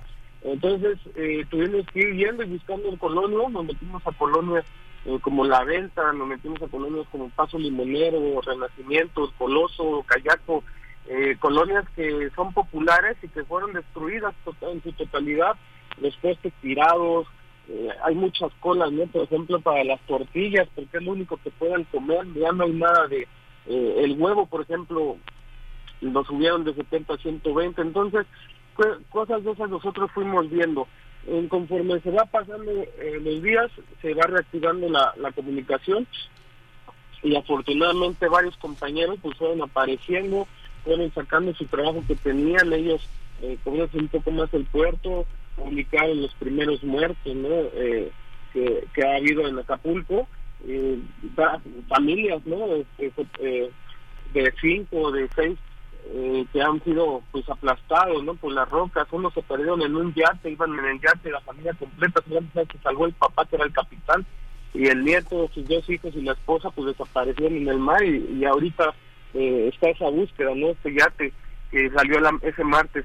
Entonces sí ha sido difícil esta cobertura porque eh, lamentablemente nosotros ahora dependemos más del, del internet de la red social y pues sin eso la brújula no fue, yo creo que no, fue la adecuada. Fuimos cubriendo eh, conforme vimos viendo, pero también nos dimos cuenta que sí hay un Acapulco eh, turístico que está haciendo como un poco eh, más rápido la ayuda, pero está el Acapulco tradicional, el Acapulco pobre, el que pues la gente se está uniendo para pues, ellos mismos ir abriendo sus calles, la gente se está uniendo para ellos mismos cortar los árboles, eh, bueno, es una imagen que sí se ve la diferencia y también el reclamo, ¿no? El reclamo de la gente es de que pues no todo Acapulco es la costera, ¿no? Sino que también hay gente en la periferia y hay que entender que no fue una parte, ¿no? Normalmente en los huracanes pues, siempre que lo cubrimos es normalmente cuando ya sabemos cuál río crece, ¿no? Y llegamos y el que siempre afectan, pero en esta ocasión fue totalmente, no hay un punto eh, que no haya sido tocado por este huracán. Eh, Acapulco en su totalidad, el, 90, el 100%, el 90% está tocado por este huracán y el otro día me fue tocado, pero, pero al final ha aceptado, ¿no? Entre que se le volvió el, techo, que se quedó inundado, hay muchas pérdidas, y sobre todo, bueno, están las pérdidas humanas que son hasta 48, pero que creemos nosotros que conforme se va arreglando la señal de internet, van a ir apareciendo más, más noticias de estas eh, fatales, porque sí es eh, impresionante la devastación que hubo. Hay cuenta que nos aventaron una bomba, un bombardeo, eh, los edificios edificios de como un millón o más de, dólares totalmente destruidos. Eh, la, en las zonas pobres, pues bueno, las casas, muchas también, eh, algunas sepultadas, ¿no? Por toneladas de piedra. Eh, fueron muchas afectaciones y poco a poco en lo que se va también llevando la línea de, del celular, pues también nos vamos enterando de más cosas porque eh, lamentablemente dependemos a veces ya de los grupos ¿no? de WhatsApp donde avisaban, oye, hay este acá, eh, esto, esto pasó por acá, esta, esta vez no fue así, van tres, cuatro días, los compañeros reporteros eh, se las están viendo eh, difícil, sobre todo por, para cargar sus teléfonos, ¿no? para cargar la pila del laptop, eh, no hay señal, de repente llega, de repente se va, entonces están haciendo lo que pueden, mandar rápido y, mandar sus fotos y ya no esperar yo creo que a corregir la nota, ¿no? Porque de repente ya no tienen cómo cargarse el teléfono y pues uno ya se puede comunicar. Entonces, sí ha sido un poco difícil acá este tipo de, trabajo y sobre todo pues porque no, nunca esperábamos esta situación y compañeros reporteros ayer platicaba con ellos están en, en una plaza donde les dan permiso de cargar el teléfono pues casi entre lágrimas no nos contaban cómo fue la situación que vivieron eh, perdieron sus computadoras, algunos perdieron sus cámaras, unos encerraron en el baño, cuando salieron ya de su casa pues estaba toda destruida, ¿no? Porque el aire reventó los vidrios y al mismo tiempo entra a la casa y hace como una especie de tornado, entonces avienta todo, aventó todo. La mayoría, un compañero me dijo, yo la verdad ya pedía paz, ¿no? Ya pedía la, la plegaria, oye ya, ¿no? Ya, ¿qué, ¿qué onda? Entonces a un compañero le cayó un árbol en un pie, otro compañero se quedó sin ropa, anda, eh, se perdió toda la ropa. Son muchas historias las que nos cuentan los amigos y, y, que hemos pasado varias cosas en Guerrero, ¿no? Porque aquí si no tiembla también llueve y si no llueve pues hay protestas, pero siempre ha estado como en, la información del Estado de Guerrero. Y en este caso, pues los compañeros que se dedican ahora a dar esta información, pues también fue muy difícil porque salieron afectados. Entonces, eh, quedas en un dilema de si trabajar o, levantar tu casa, ¿no? Eh, es más o menos lo que está pasando ahí en el puerto. Sí, Lenin, eh, ante esta, este desastre, eh, pues que todavía no, no vemos, eh, digamos, el, el fondo de, de, cómo será la reconstrucción, de qué es lo que pasará para el puerto de Acapulco, pero ¿cómo, cómo, cómo, se está organizando la gente en las colonias para obtener víveres, para abastecerse, para cargar su batería? Ya nos decía, se reúnen en algunos puntos, lo hemos visto en imágenes que llegan a ciertos puntos de, de Wi-Fi libre y están ahí levantando sus teléfonos en grupo, muchas personas intentando poder comunicarse, tener una rayita de comunicación, de señal para comunicarse con sus, eh, pues con familiares, eh, ver cómo, cómo está la cuestión de incluso poder eh, desplazarse fuera de Acapulco a otros municipios, incluso fuera del estado de Guerrero. ¿Cómo has visto todas estas, mm, estas maneras de organizarse, eh, trabajos de limpieza, de remoción de los escombros, eh, tener incluso seguridad ante la falta de electricidad en las distintas colonias, Lenin? Mira, al principio lo que te comentaba es de que la gente lo que dice fue sacar todas las tiendas, entonces ahí mucha gente se empezó a, a surtir de víveres. El problema es que, bueno, allá ya no hay tiendas, ¿no? Eh, no creo que difícilmente alguna tienda de, de estas comerciales pues quiera mandar a Acapulco eh, pues más mercancía porque pues no tienen la seguridad de que no nos vuelvan a, saquear. Eh, fueron todas las tiendas, ¿no? No solamente de, comida, ¿no? También de electrodomésticos, fue todo, ¿no? De Acapulco no hay nada. Entonces la gente eh, lo que está haciendo, pues es, bueno, está viniendo a los que pueden, están viniendo a los centros comerciales para cargar la pila, eh, compran una cuestión que va ahí en la batería del carro, eh, convierte la energía en clavijas, en USB, eh, la gente también se está organizando, ellos mismos están haciendo faenas, le llaman faenas, que es pues, abrir su calle a pico y pala y poco a poco van, eh, digamos que levantando más o menos lo que tienen ellos en, en, el, en el puerto, que te andan recogiendo las láminas tiradas, las están volviendo a pelear como pueden, yo le preguntaba a ellos eh, qué esperan del gobierno y ellos dicen pues, que ya saben más o menos que esto va a tardar y lo que ellos hicieron pues es adelantarse un poco, en este caso eh, justifican de esa manera los saqueos porque dicen que las autoridades siempre son tardías y en este caso la, gente está saliendo a las calles a levantar su propia calle en las mismas colonias, ellos mismos están limpiando, hemos visto gente ayudando a otras personas a sacar sus cosas, porque muchas quedan bajo el lodo, ¿no? Porque cuando ya baja el agua, la inundación, prácticamente se queda una capa de, lodo de un metro y pues ese es el problema de las viviendas, de la mayoría de las viviendas que quedan inundadas, que quedaron sepultadas bajo el lodo y la misma gente pues, tiene que sacar con la pala eh, lo, que le dejó este estos ríos, ¿no? No hay eh, sí se ve una diferencia, la misma gente me, dice que en Acapulco turístico sí se ve la presencia, por ejemplo, de la Marina, del, Ejército, pero ya en las zonas más afectadas, lo que es la periferia, pues difícilmente nosotros hemos visto algún eh, algún equipo de, desastres naturales, ¿no? Que eh, se supone que tenían que ayudar también ahí solamente está enfocado un poquito sí a la, la zona turística, pero bueno, la gente no está esperando que le vayan a ayudar, sino que ya nosotros hemos visto que ellos mismos van levantando. Y también han ido a levantar sus centros de trabajo, ¿no?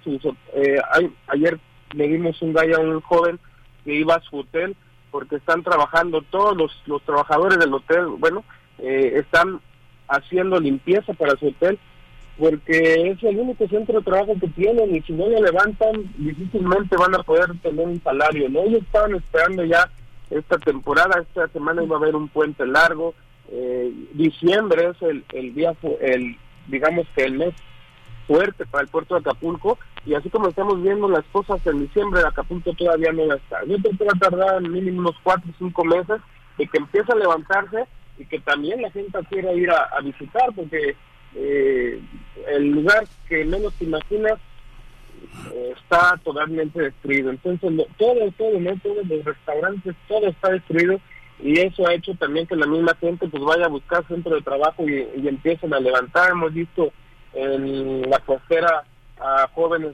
ayudando, ¿no? Ahí a los dueños a arreglar un poco los restaurantes, porque ellos saben que no, como que lo, peor está por venir, ¿no? Como que la situación, el, el caos apenas eh, lo estamos asimilando y pues faltan alimentos ahorita, ¿no? Falta agua, mucha ropa, la gente perdió ropa, ¿no? Eh, poco a poco se van organizando y los que tienen chance vienen a Chilpancingo, vienen a abastecerse de gasolina, vienen a los centros comerciales, eh, el sábado, eh, el viernes, sábado, vino mucha gente, los centros comerciales estaban abarrotados aquí en la capital del estado de Guerrero y también los mercados, veíamos camionetas que llevaban completas con víveres y de un vecino le da dinero al otro vecino y bueno, así se están ayudando mientras, mientras tengan chance de salir y muchos eh, se están refugiando aquí en la capital, hemos visto que están eh, buscan rentar un departamento, buscan alguna casa y también están llegando a un albergue, un albergue que está en el auditorio Sentimientos de la Nación aquí en el estado de Guerrero.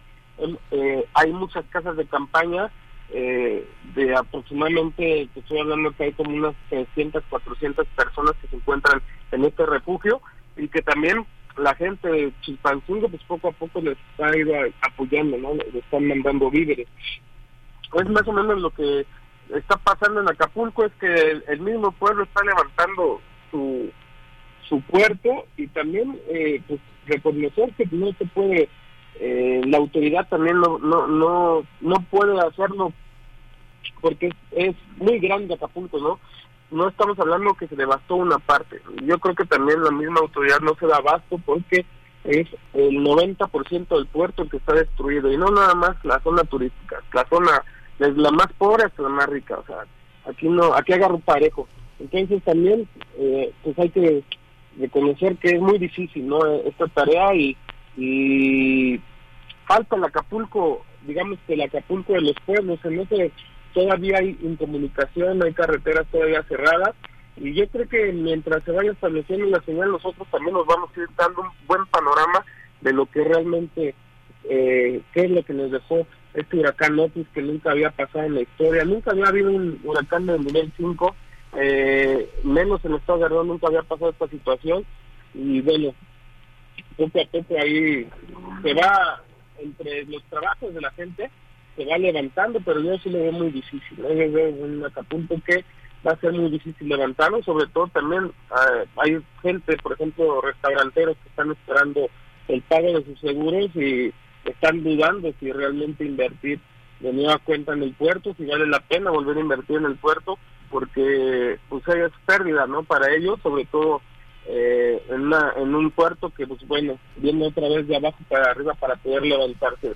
Estaba la pandemia, en la pandemia, pues Acapulco quedó, eh, pues todo cerrado, los trabajadores no tuvieron dónde trabajar, eh, dónde ir, ¿no? a buscar el sustento y ahora viene, se estaba levantando apenas eh, después de la pandemia y ahora viene este huracán que nos vuelve a derrumbar y poco a poco pues yo creo que la gente pues va buscando la forma de sobrevivir y pues lo que sí te puedo decir que falta mucha agua y faltan alimentos eh, principalmente enlatados porque en la carretera es una imagen muy muy triste no la gente eh, con cartulinas pidiéndote agua correteando los carros, eh, bueno, buscando la forma de poder llevar algo a su vivienda.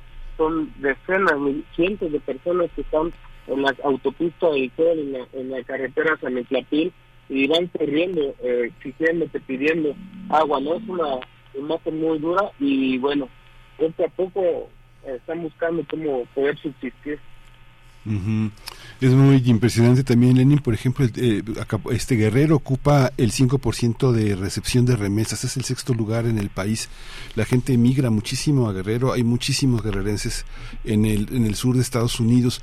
¿Cómo ha sido también esta, esta parte de la, de, del apoyo que la gente recibe de sus familiares? Me imagino que también tiene, tiene un papel importante. Muchos jóvenes, yo no tengo el número exacto en la UNAM, pero hay una gran población de, del Pacífico, Guerrera, Guerrero, Oaxaca y Michoacán son estados que, que México, la UNAM recibe de una manera muy, muy importante. ¿Qué pasa con los migrantes, con la gente?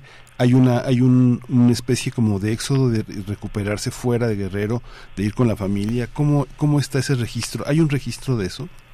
Este, no, no lo tengo bastante, pero sí hay mucha gente que se va. Principalmente en los últimos meses se ha ido por la violencia. Han pedido asilo eh, a Estados Unidos por la cuestión de la violencia y el, y el gobierno de Estados Unidos que les da un permiso como de seis meses a los que bien les va hasta diez años, ¿no? eh, en este dos años de violencia y más que ahora se ha agudizado, mucha gente ha sido desplazada y opta por irse a Estados Unidos y, hemos visto pueblos que se van más de la mitad de la población, el mismo comisario tiene que firmar estos documentos que nos hacen eh, para que en, el consulado, ya donde está en la frontera, pues piden el asilo político principalmente. Las remesas, eh, pues en este caso difícilmente la gente sí manda, ¿no? Pero en este caso Acapulco eh, no funciona ahorita el dinero porque una, no hay centros comerciales y dos, los cajeros no tienen luz, entonces por ejemplo, hoy que pagan la quincena, pues mucha gente aunque tenga su dinero en su tarjeta o lo tenga, no le va a funcionar nada porque no hay forma de, de, comprar víveres en, el puerto, no hay más que un, el mercado, pero pues el mercado no se da abasto con toda esta situación. La gente no tiene dinero por lo mismo, ¿no? Los cajeros están destruidos. Si tú ves una imagen de los cajeros, no existen los cajeros, la misma fuerza de, de, de este huracán, la mayoría son de libros, pues bueno, los destruyeron. Bueno, aunado a eso, le ponemos que no hay luz. Eh, también la misma gente está apoyando con, muchos víveres. De todo. Apenas estaba un compañero, de, sus hermanos están en Estados Unidos y, y mandaron dinero para comprar despensas. Entonces lo que hacen muchos es familiares de Chilpancingo compran las despensas y las están llevando. Hubo un problema el fin de semana de que en la entrada de Acapulco estaban bajando las cosas, la, la misma gente en la desesperación estaba bajando lo que tú llevabas en carros particulares, eh, sobre todo si llevaban gasolina, eh, se macheteaban, eh, traían machetes en la mano, entonces la gente fue perdiendo en la entrada todo, todo, este, todo este apoyo que muchos mandan, ¿no? Principalmente la gente que está en los Estados Unidos, pues es, es como está apoyando, porque aunque mande dinero no, no funciona ahorita. Eh, la otra cuestión, pues sí, muchos de nosotros nos vamos a la Ciudad de México a estudiar, eh, la mayoría de nosotros eh, estudiamos en la Ciudad de México y así eh, los mismos jóvenes, ayer estaba viendo unos jóvenes que estaban en la UNAM precisamente, iban llegando al puerto de Acapulco con víveres que en la misma escuela pudieron juntar en sus facultades y van llegando, ¿no? Con el apoyo de los estudiantes que están fuera, están regresando a traer cosas en ayuda, principalmente de los centros de acopio que hay en las instituciones y es más o menos como se está apoyando la gente que, que está afuera, que están mandando ese apoyo a los estudiantes, sobre todo, pues bueno, vienen porque es una desesperación total no saber de tu familiar no hay celular, entonces mucha gente entra, entra a punto eh, buscando a su familia, porque ya llevamos una semana, vamos a cumplir una semana sin teléfono el día de mañana, hay 40% de líneas telefónicas en algunas partes, y sí la imagen que está dando la vuelta es la gente arriba de los puentes, ¿no? En las partes más altas, buscando una señal para poder eh, hablar con su familia. A mí me tocó ver turistas que están parados ahí, eh, pues se quedaron sin dinero, y están esperando este puente de, ayuda del gobierno. Se abrió un puente aéreo, pero bueno, sí me tocó ver turistas que pues ya los hoteles ya no los recibieron, una porque ya no existían y la otra porque pues no había, eh, digamos, no podían cobrar, ¿no? Porque no había internet, entonces también algunos hoteles ya no abrieron sus puertas, la gente se fue a los refugios, el día sábado empezaron a salir por vía aérea, el día viernes en la tarde empezaron a salir por vía eh, terrestre, pero poco a poco ya también eh, los turistas que se quedaban varados pues se fueron saliendo. Muchos iban ese día, sus vuelos tenían el miércoles, el jueves o sus camiones eh, igual, entonces tuvieron que suspender. Pero sí. yo creo que la ayuda de, la gente de Estados Unidos es principalmente porque están mandando eh, remesas para comprar eh, lo más elemental y lo que se ocupa ahorita es mucha agua, porque luego mandan también granos de arroz, granos de frijol, pero no hay gas, no hay gas, no hay gasolina, ¿no? Entonces estamos en un, en un Acapulco que pues, está devastado y poco a poco pues empiezan a reactivar, principalmente la luz, ayer estaba ya eh, en un 40-50%, eh, las colonias de la entrada ya hay un poco de luz, pero bueno, yo creo que en la próxima semana ya en su totalidad la CFE ha activado la luz y ya yo creo que con también la señal de teléfono. Sí, Lenin Ocampo, bueno, pues para el cierre de, esta charla, ¿cómo, ¿cómo se ve la presencia del gobierno, bueno, del gobierno federal por supuesto, pero también del estatal y del local? Y una cuestión, cuando, cuando ves llegar, cuando ustedes ven llegar eh, a los automóviles particulares con ayuda, eh, ¿se ve alguna coordinación con el gobierno, un apoyo del gobierno para eh, poder tal vez orientar a quienes van llegando? Digo, algunos llegan directo con sus familiares, pero habrá quien, como nos has comentado, lleguen y pues a quien se pueda ayudar, ayudan. ¿Cómo, cómo se ha visto esa coordinación y la presencia de los eh, tres niveles de gobierno en el Estado, en, en la ciudad, en el puerto, Lenin? Mira, los tres niveles de gobierno sí están eh, realizando los trabajos, pero eh, no se dan abasto, ¿no? a lo mejor, aunque hayan querido o quieran abarcar todo el puerto, no se puede. Entonces, yo creo que lo principal se pone a lo más inmediato, que lo que es la costera Miguel Alemán, y poco a poco van abriendo los demás caminos que hay para llegar al puerto de Acapulco. Eh, la cuestión de la organización de los víveres, pues sí, mucha gente llega por su propia cuenta y, e intenta llevar los víveres a algunos centros de acopio o ellos mismos entregarlos, pero la petición que está ahorita del gobierno federal es que se entreguen a la 35 zona militar aquí en Chilpancingo para que el ejército sea el que se encargue de meterlos y, y llegarlos hasta hasta el lugar de origen. Hay un punto que ellos manejan que es por seguridad para que los entradas no pasen de que le están bajando las cosas, pero también hay un punto que se politiza, entonces mucha gente no quiere hacer esa eh, esa entrega porque piensan que eh, sienten que el gobierno se va a colgar de estas entregas, entonces hay un problema ahí que está pasando en Guerrero que es un poco ya más político que de ayuda y eso va afectado también eh, que pues, algunos víveres lleguen a donde tengan que llegar, ¿no? Eh, la gente, pues lo más recomendable es entregarnos un centro de acopio, porque si tú vas una colonia, eso es un caos, es contraproducente, ¿no? Todo el mundo está desesperado, todo el mundo quiere, por ejemplo, un garrafón de agua, enlatados, entonces si tú como particular intentas ir a ayudar, pues es muy difícil porque pues la, la la gente pues lo que hace es eh, va a remolinar y pues ir quitando las cosas, ¿no? Entonces sí, eh, la recomendación que está haciendo el gobierno es que sean solamente los militares los que entreguen la ayuda y hemos visto largas filas que la, eh, la gente está haciendo para poder recibir, ¿no? Esta despensa. Por lo regular, pues va un bote de agua, dos botes de agua y, y alguna comida enlatada o frijoles este, en bolsa y es la imagen que hemos visto en varias colonias, en varias colonias donde el ejército está entregando esta, eh, esta, bueno, esta ayuda ¿no? que va llegando, pero sí en la mayoría de las colonias pues no, los centros de acopio pues no existen, ¿no? Son centros de acopio de la gente que va llegando y va buscando cómo entregarlas, pero yo creo que sí este, están batallando en esta cuestión de, de organizarse más por una cuestión política que por una cuestión de ayuda, ese es el problema. eh, ayer, por ejemplo, la iglesia llevó 3.000 despensas, las fue manejar a la iglesia y bueno, ahí la gente ya está formada para entregar 2.000 despensas. Eh, otras dependencias van por su parte y también hacen lo mismo. Eh, entonces, cada quien está haciendo lo que puede para entregar los víveres, pero eh, lamentablemente esta cuestión de de la cuestión politizada de lo que lo que está afectando no eh, la entrega de los víveres y estas divisiones de eh, esto para que no digan que fue el tal partido el que entregó bueno es lo que hemos visto ahorita sí. afortunadamente pues al menos aquí en la capital hemos visto mucha respuesta en los centros de acopio los pobladores están apoyando ves centros de acopio con mucha eh, con mucha mercancía y ese es el otro problema, ¿no? El problema de transportarla.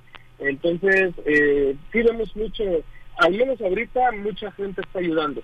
Eh, no sé qué pase después de 10, 15 días, también no sabemos si se van a reactivar los centros comerciales, no sé qué harán con esta negociación, porque pues realmente eh, hasta los anaqueles se llevaban los refrigeradores, se llevaban los microondas de, de las empresas, o sea, aparte del huracán, de la afectación, pues también fue la afectación de, la, de la rapiña que hizo la gente y que yo creo que difícilmente un empresario de estas grandes cadenas va a querer volver a, surtir ¿no? su, su, su tienda, ¿no? Y, ese es el, el problema que nosotros estamos viendo es que en los próximos 10, 15 días, si esto no se arregla, eh, sí va a ser un, un caos más eh, diferente después del huracán, porque Mm, van a ir terminándose ¿no? los víveres. Ahorita todo el mundo está apoyando, pues yo creo que en 10, 15 días pues ya la gente va a dejar de estar apoyando y es el problema ¿no? que se puede venir en Acapulco al no tener lugares para comprar, ¿no? Sí. sí. Pues estaremos atentos, Lenny, Lenny Ocampo Torres, reportero en el estado de Guerrero. Eh, muchas gracias por esta, por este reporte, por esta participación y bueno, nos mantenemos con mucha atención sobre lo que ocurra en, en, Guerrero y en, en, Acapulco y bueno, con todo este movimiento que se da en torno a querer ayudar también a las personas, pues eh, a todas las personas del puerto, a todas, a todas ellas, no solo los comercios eh, y, la zona hotelera, los comercios de la costa de, de la costa directamente, sino también de los pueblos de la montaña, de los que están incomunicados. Lenin, muchas gracias. Hasta pronto. Sí, y son, muchos los pueblos incomunicados. Nosotros todavía no hemos podido llegar, pero nos mandan fotos y están devastados también. Eh, pueblos sin techo, ellos mismos han ido enterrando a sus muertos, ese es otro problema. Eh, el, la gente en los pueblos no espera que vaya al servicio médico forense o, o la morgue o algo, no ellos mismos se entierran a sus muertos, entonces es el otro problema que, que se hay, ¿no? En, estos pueblos nos han dicho que hubo varias eh, estas situaciones y que bueno, que también siguen esperando ahí la ayuda, ¿no? Poco a poco se han abierto las carreteras, poco a poco se van abriendo las carreteras, pero sí, es un... Eh, yo le calculo que unos cuatro o cinco meses volviendo a la normalidad. Muchas gracias a todos y bueno, ahí también a la gente que quiera ayudar, pues lo que se les pide es agua, enlatados, y cosas que no ocupen gas, porque no hay gas, no hay combustible. Entonces a la gente que le ayudarle un poco más el agua, los enlatados y ropa, sobre todo ropa, porque muchos perdieron todo, todo, todo, y, bueno, poco a poco se van a ir levantando. Sí. Gracias, gracias, Lenin Ocampo. Hasta pronto, un saludo para ti. Gracias. Recuerden que está eh, abierto el, eh, el, centro de acopio que ha dispuesto la UNAM en la zona de las astas bandera en el Estadio Olímpico Universitario, también en el Centro eh, Universitario Cultural Universitario de Tlatelolco, para las personas que se encuentran más al norte y en general, bueno, en todas las facultades, en las escuelas, se hacen estos esfuerzos que después, bueno, se acopia y después se lleva a la, a, la digamos, al acopio central que está ahí en el Estadio Olímpico Universitario. Vamos a hacer una pausa musical. Sí, vamos a escuchar La Llorona de Medi Moshtag en la curaduría de Bruno Bartra.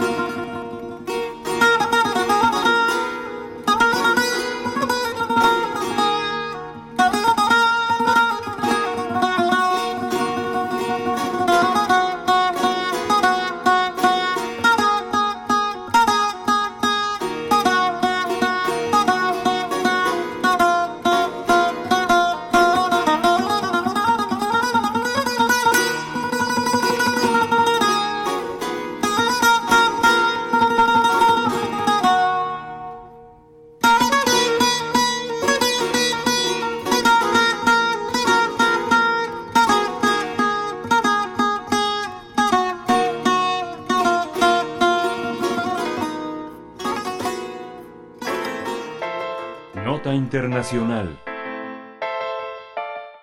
La Comisión Nacional eh, de Primaria de Venezuela proclamó a María Corina Machado como ganadora de las elecciones primarias. Obtuvo el 92.35% de los votos escrutados. Corina Machado, una ingeniera industrial de 56 años y candidata por el partido 20 Venezuela, lideró las encuestas de votación a pesar de su inhabilitación que le impide competir en las presidenciales de 2024. Pese a ello, Machado llamó a los venezolanos a crear una alianza nacional que les permita construir la gobernabilidad democrática, así lo dice ella. El segundo candidato, Carlos Prosperini, se quedó con el 4.45% de apoyo, mientras que la tercera candidata fue Delsa Solórzano, quien no llegó ni al 1%. El mandatario, Nicolás Maduro, y el fiscal general Tarek William Saab calificaron el proceso electoral de fraudulento, dijeron, pese a que contaba con la participación de la red de observación electoral de la Asamblea de Educación. Además, hace unos días Estados Unidos hizo el levantamiento de algunas de las restricciones que tenía en torno a exportaciones de petróleo y otros activos venezolanos, luego de que el gobierno de Nicolás Maduro y una delegación de la oposición venezolana firmaran en Barbados, Barbados un acuerdo que contempla la celebración de elecciones presidenciales en 2024. Fue así como se concretó la primera liberación de seis opositores encarcelados en Venezuela y la llegada a Caracas de los primeros vuelos con venezolanos indocumentados deportados desde Estados Unidos. Pues vamos a realizar un análisis sobre este triunfo de la opositora María Corina Machado en las elecciones primarias, la continuidad de la continuación del diálogo con la oposición y la, la disminución de sanciones estadounidenses. Está con nosotros el doctor Nayar López Castellanos, él es politólogo latinoamericanista y parte de investigador del Centro de Estudios Latinoamericanos de la Facultad de Ciencias Políticas y Sociales de la UNAM. Nayar, eh, qué gusto contar contigo nuevamente. Buenos días, bienvenido. Muy buenos días, ¿qué tal? ¿Cómo están? Gracias, profesor Nayar López Castellanos. ¿Cómo, cómo ves este momento político, social en Venezuela?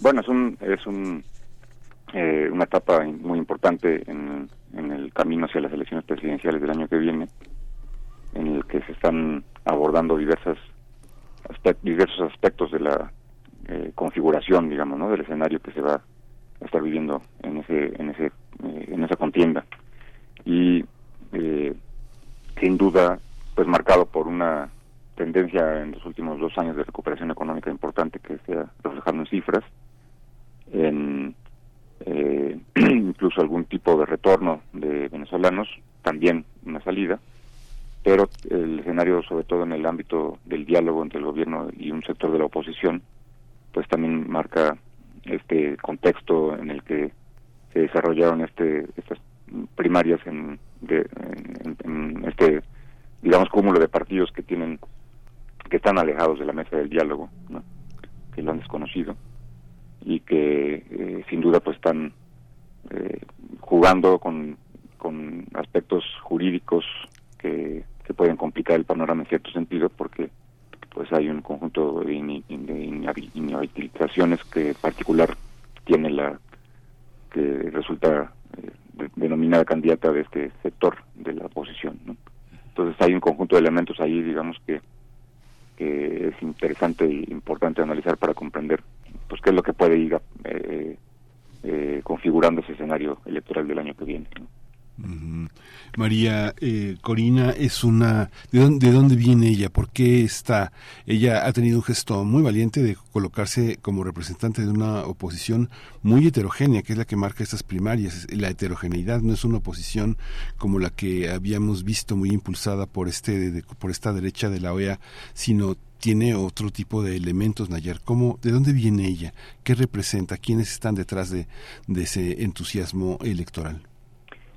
Bueno, eh, pues digamos que se involucra en la política hace ya más o menos 15, 15 años, eh, fue diputada y, y, ha jugado en el terreno de la oposición más eh, eh, radical, digamos, ¿no? Que, que tiene que existe en Venezuela y que en su momento pues participó de estas de estas fases más intensas y violentas que la oposición tuvo, por ejemplo, cuando fue el tema de las guarimbas, y que eh, pues eh, aceptó, digamos, un cargo, jugó, jugó con todo este escenario que se montó alrededor de Guaidó, y aceptó un cargo sin el procedimiento legislativo correspondiente para representar ante eh, ante la OEA, ¿no? este a Panamá y entonces esto provocó pues una, una sanción por parte de la Contraloría que la inhabilitó por eh, un periodo de 15 años,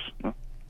Entonces, eh, a mí me parece importante no eh, ubicar, digamos, que la oposición se ha dividido en los últimos años porque hay un sector que, que se ha incorporado en el proceso de diálogo que hemos estado viendo en estos últimos años que algunos de esos encuentros se celebraron en, en nuestro propio país, en el cual eh, pues se buscaba llegar a acuerdos de convivencia política, acuerdos institucionales, acuerdos que tienen que ver con el entorno electoral, a cambio también pues de que Estados Unidos eh, levante las graves sanciones que ha tenido contra contra Venezuela desde la época de Trump que se reflejan pues en la pérdida de miles de millones de dólares para este país y el congelamiento de sus cuentas en diversos diversos lugares no además de la apropiación de Citgo que es una definiría de gran importancia que está ubicado en, Estados Unidos. Entonces, este sector de la oposición que representa Mariana, María Corina Machado, pues no está en, ese, en esa esfera del diálogo, ¿no? Desconoce ese, ese proceso y se adjudica, digamos, en cierto sentido, pues el, el ser la voz de toda la oposición, ¿no? Y además, bueno, habría que también mencionar el tema de las características de lo que fueron estas elecciones primarias que ellos hicieron fuera del, del ámbito de la del CNE, del, Consejo Nacional Electoral. Sí, eh, coméntanos, eh, por favor, profesor Nayar, sobre esa cuestión y sobre lo que, bueno, ya mencionábamos en la introducción, tanto Nicolás Maduro como el fiscal general eh, William Saab, pues hablan de un proceso electoral fraudulento. ¿Qué, qué decir al respecto? Bueno, la información que se, tiene, bueno, en primera instancia, eh, un dato curioso, pero digo, lo digo de forma irónica, que la empresa que, que eh, llevó a cabo ese, esa consulta, que se llama Súmate, es eh, propiedad también de ella, ¿no? Mm, mm.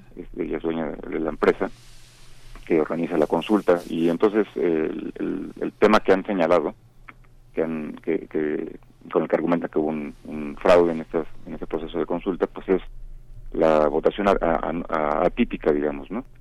De la cantidad de votos que dicen que, que se generaron en el proceso, que rondan, según lo que afirma este bloque de la oposición, los dos millones, ¿no? Más o menos.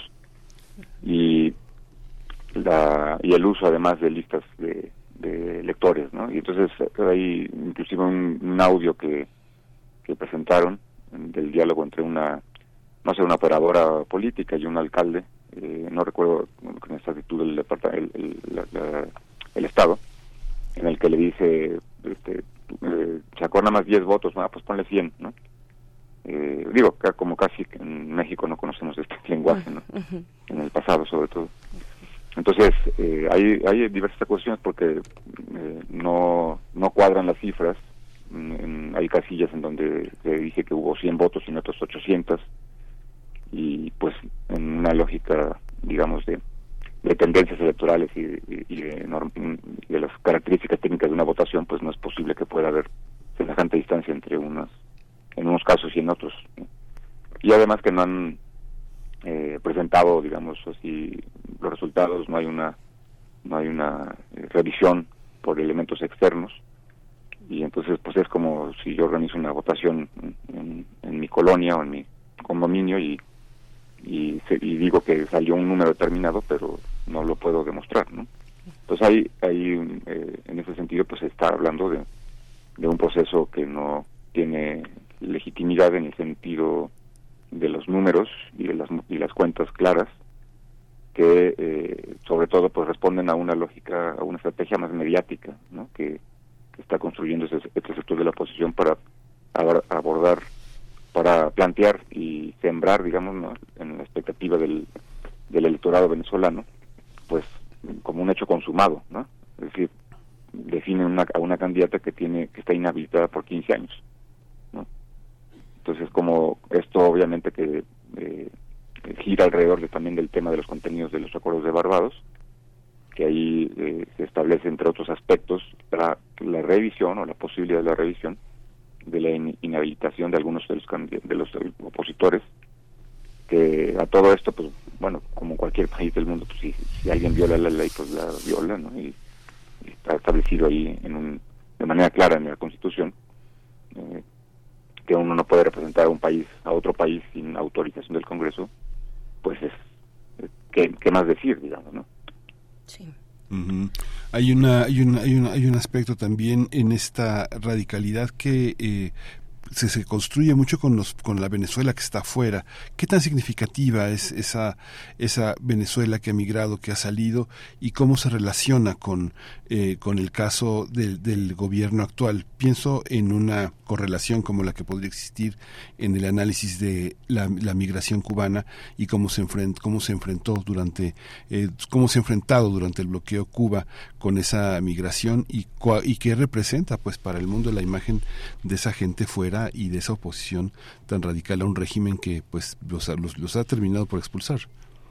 Pues sí, el, el eh, es un es un factor muy importante en este en este entorno electoral sin duda la, una, la cantidad importante y grande de venezolanos que ha salido eh, digo eh, como como más o menos se refleja en otros escenarios de la región pues es eh, en este caso es un, una migración muy particular porque responde en gran medida bueno a una crisis económica que ha tenido Venezuela que también tiene que, que, ha estado marcada por la pandemia misma por el entorno regional pero que se debe en gran medida también a pues el bloqueo económico comercial y financiero que Estados Unidos impuso a Venezuela desde hace ya siete años siete ocho años que ha eh, pues agudizado esta, esta, esta situación no y entonces se refleja en buena medida en en, en, en, la, en la, salida de, de, de, de, las de familias que eh, buscan otro escenario, ¿no? Y, todos los retos y complejidades que eso implica, sobre todo cuando pensamos cuando pasan por nuestro país. Pero hay una eh, explicación clara en ese sentido. Entonces ahí habrá que valorar o, habrá que revisar cuál es la sensación, digamos, de, la, de, de quienes salen, si tienen la noción completa de la, o la, el escenario completo de la película de cuáles son las causas reales ¿no? de esta salida, independientemente de, los errores que el gobierno pueda haber cometido, como cualquier otro gobierno en el mundo, de cualquier tendencia política. Eh, sí es notorio que, pues, por ejemplo, las reservas de oro de, de Venezuela están congeladas, ¿no? Y todo lo que dejaba la, la refinería y las de, de, centenas de, gasolinas que tienen en Estados Unidos. Eh, el propio Guaidó en su momento estuvo condonando deudas eh, cuando se cuando se autoproclamó presidente andaba con, condonando deudas con algunos países aliados de Estados Unidos en el Caribe con cuentas de cientos de millones de dólares no entonces todo eso pues obviamente que impacta en una economía que a pesar de ello pues ha ido eh, eh, reposicionándose en los últimos dos dos o tres años y ya no es el, la inflación como estaba hace hace tiempo no, ha ido algunos aspectos mejorando en ese, en ese sentido habrá que pensar cómo eh, eh, interpretan, digamos, las causas de la salida, la gente, la, la, quienes han tenido que emigrar, ¿no? Y cómo se re podría reflejar en su caso electoralmente hablando.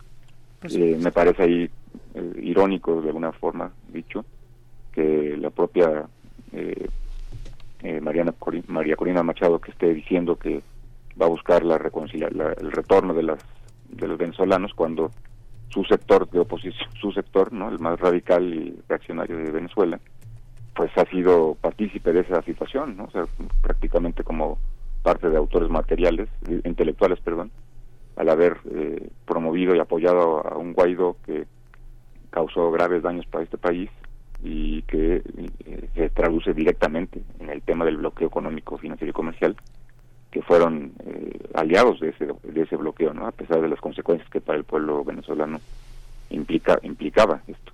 Gracias. Entonces, es, es, curiosa esta situación, ¿no? Esta, esas declaraciones que has dicho.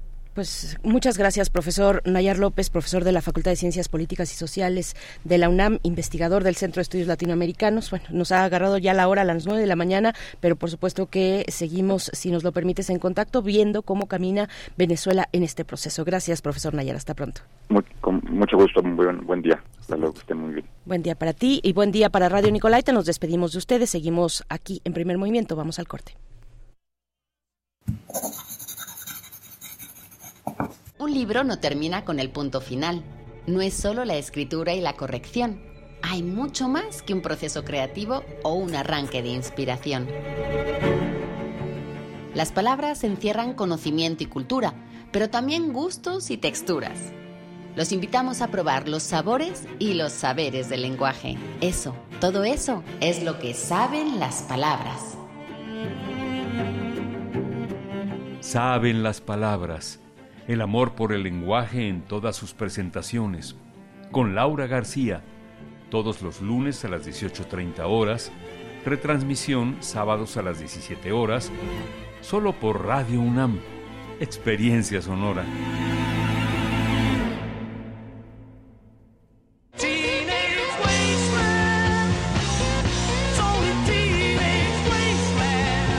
La imaginación al poder.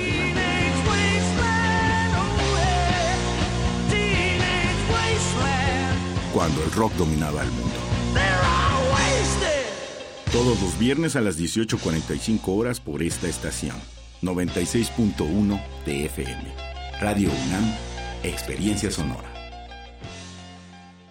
Ahí viene la cuarta transformación, con este ritmo que está sabrosón, unidos en una revolución que mi México lindo merece hoy. Ay, a la izquierda como el corazón. Vete, es la cuarta ley. Vete, es la cuarta ley. Vete, es la cuarta transformación, porque México merece más. Ay, vete. PT es la 4T. 46 emisoras de 17 países de Europa, América y África. Esa es la red de Mundofonías. Música para descubrir el mundo. Todos los sábados a las 18 horas por el 96.1 de FM. Radio UNAM. Experiencia sonora. Hola, soy Julieta Gamboa y estoy en descargacultura.unam. Descarga. La selección escrita y leída por Álvaro Mutis, de su libro Los Trabajos Perdidos. De todo lo vivido, de todo lo olvidado, de todo lo escondido en nuestro pobre sueño, tan breve en el tiempo que casi no nos pertenece, venimos a ofrecerte lo que consiga salvar tu clemencia de hermano. Escucha, descarga cultura.unam en la nueva aplicación.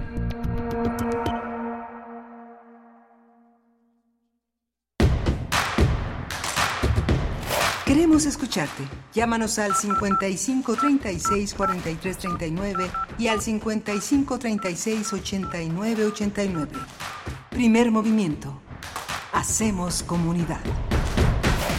Buenos días, ya son las 9 de la mañana con tres minutos. Les saludamos en este lunes 30 de octubre del 2023. Estamos de vuelta con ustedes iniciando nuestra tercera hora de transmisión en primer movimiento en Radio UNAM. Gracias por permanecer a la escucha de, de estas frecuencias universitarias. Estamos con Rodrigo Aguilar en la producción ejecutiva, José de Jesús Silva en la operación técnica de la consola de la cabina de FM en Radio UNAM y Miguel Ángel Quemain, que en unos momentos nos va a compartir la poesía necesaria. Él en la conducción de primer movimiento. Buenos días, Miguel. Hola, Berenice. Buenos días a todos los que nos escuchan. Pues eh, hemos escuchado a lo largo de estas dos primeras horas la presencia de Guerrero entre nosotros, la presencia de una situación pues muy grave. Eh, lo único que nos queda es reunir esfuerzos, solidaridad. Comentaban los datos que en los últimos cinco años ha exhibido la tanto el INEGI y la Secretaría de Gobernación es que eh, de 100 personas que solicitan el, los trámites migratorios, 94 se van a Estados Unidos. Es muy fuerte la migración a ese país y muchos estudiantes eh, vienen aquí a México eh, a distintas universidades. Una de las mayores recepciones la UNAM y la Universidad Pedagógica pero eh, la presencia de Guerrero entre nosotros es enorme. Las posibilidades de redes de ayuda pues también nos facilitan mucho a quienes vivimos en lugares como la Ciudad de México poder poder contactar, tener lugares de eh, ofrecer ofrecer ayuda, la ropa que esté en buen estado, los zapatos, todo, todos los todos los recursos que tengamos para apoyar a a la gente de Guerrero pues hay que hacerlo es algo que yo creo que es muy difícil de imaginar la, la, condición en las que están pues nuestros paisanos allá. Debe ser algo algo tremendo. Lo hemos visto en, por pedacitos en distintos momentos inundaciones temblores este, pero lo que ha ocurrido ahí es verdaderamente una catástrofe, ¿no? Sí, es una catástrofe eh, que, que, eso no nos podemos imaginar si no se vive en carne propia, pero, pero bueno, sí sabemos que la necesidad es mucha y es muy diversa. Ya eh, les hemos invitado a que si tienen oportunidad se acerquen al centro de acopio que ha dispuesto la UNAM, principalmente el que se encuentra afuera del, sobre, sobre Insurgentes Sur, afuera del Estadio Olímpico Universitario, ahí en la zona de la astas bandera. Ahí eh, ustedes pueden llegar en su automóvil, eh, hacer una fila que en realidad se mueve rápido y eh, serán apoyados para descargar el apoyo que quieran compartir. Ese apoyo pues se lleva ahí a la vueltita en el mismo circuito de, del Estadio Olímpico. Ahí está, ahí están las carpas y, y, bueno ha llegado ha llegado afortunadamente mucha gente. Podemos seguir participando, podemos seguir enviando ayuda. No sabemos hasta cuándo lo conversábamos hace un momento con Lenin Ocampo, él como reportero local en, Guerrero, él, él, bueno, basado en Chilpancingo es donde realiza su trabajo, pero que ha estado yendo y viniendo porque no puede permanecer en Acapulco, no puede enviar a la redacción sus reportajes, no puede, no, no, no hay eh, todavía el restablecimiento pues al 100% de la electricidad todavía no y con ello pues se dificultan cargar cargar las baterías de los teléfonos celulares que prácticamente es con lo que eh, los periodistas eh, locales hacen hacen su trabajo pero bueno si hubiera necesidad de, cámaras y, oportunidad de tener cámaras más grandes pues tampoco es eh, nada fácil hacerlo en estas condiciones. Así es que bueno pues él ahí nos comentaba no no sabemos hasta cuándo y ojalá no se nos olvide en pocas semanas lo que está pasando en, en Guerrero. Pero en eso en la gran diversidad de necesidades también están los animales los, los animales los animales no humanos eh, y la Facultad de Medicina Veterinaria y Zootecnia, la, Facultad de, Veterinaria de la UNAM, también ha abierto su centro de acopio para eh, animales afectados, sobre todo animales de compañía.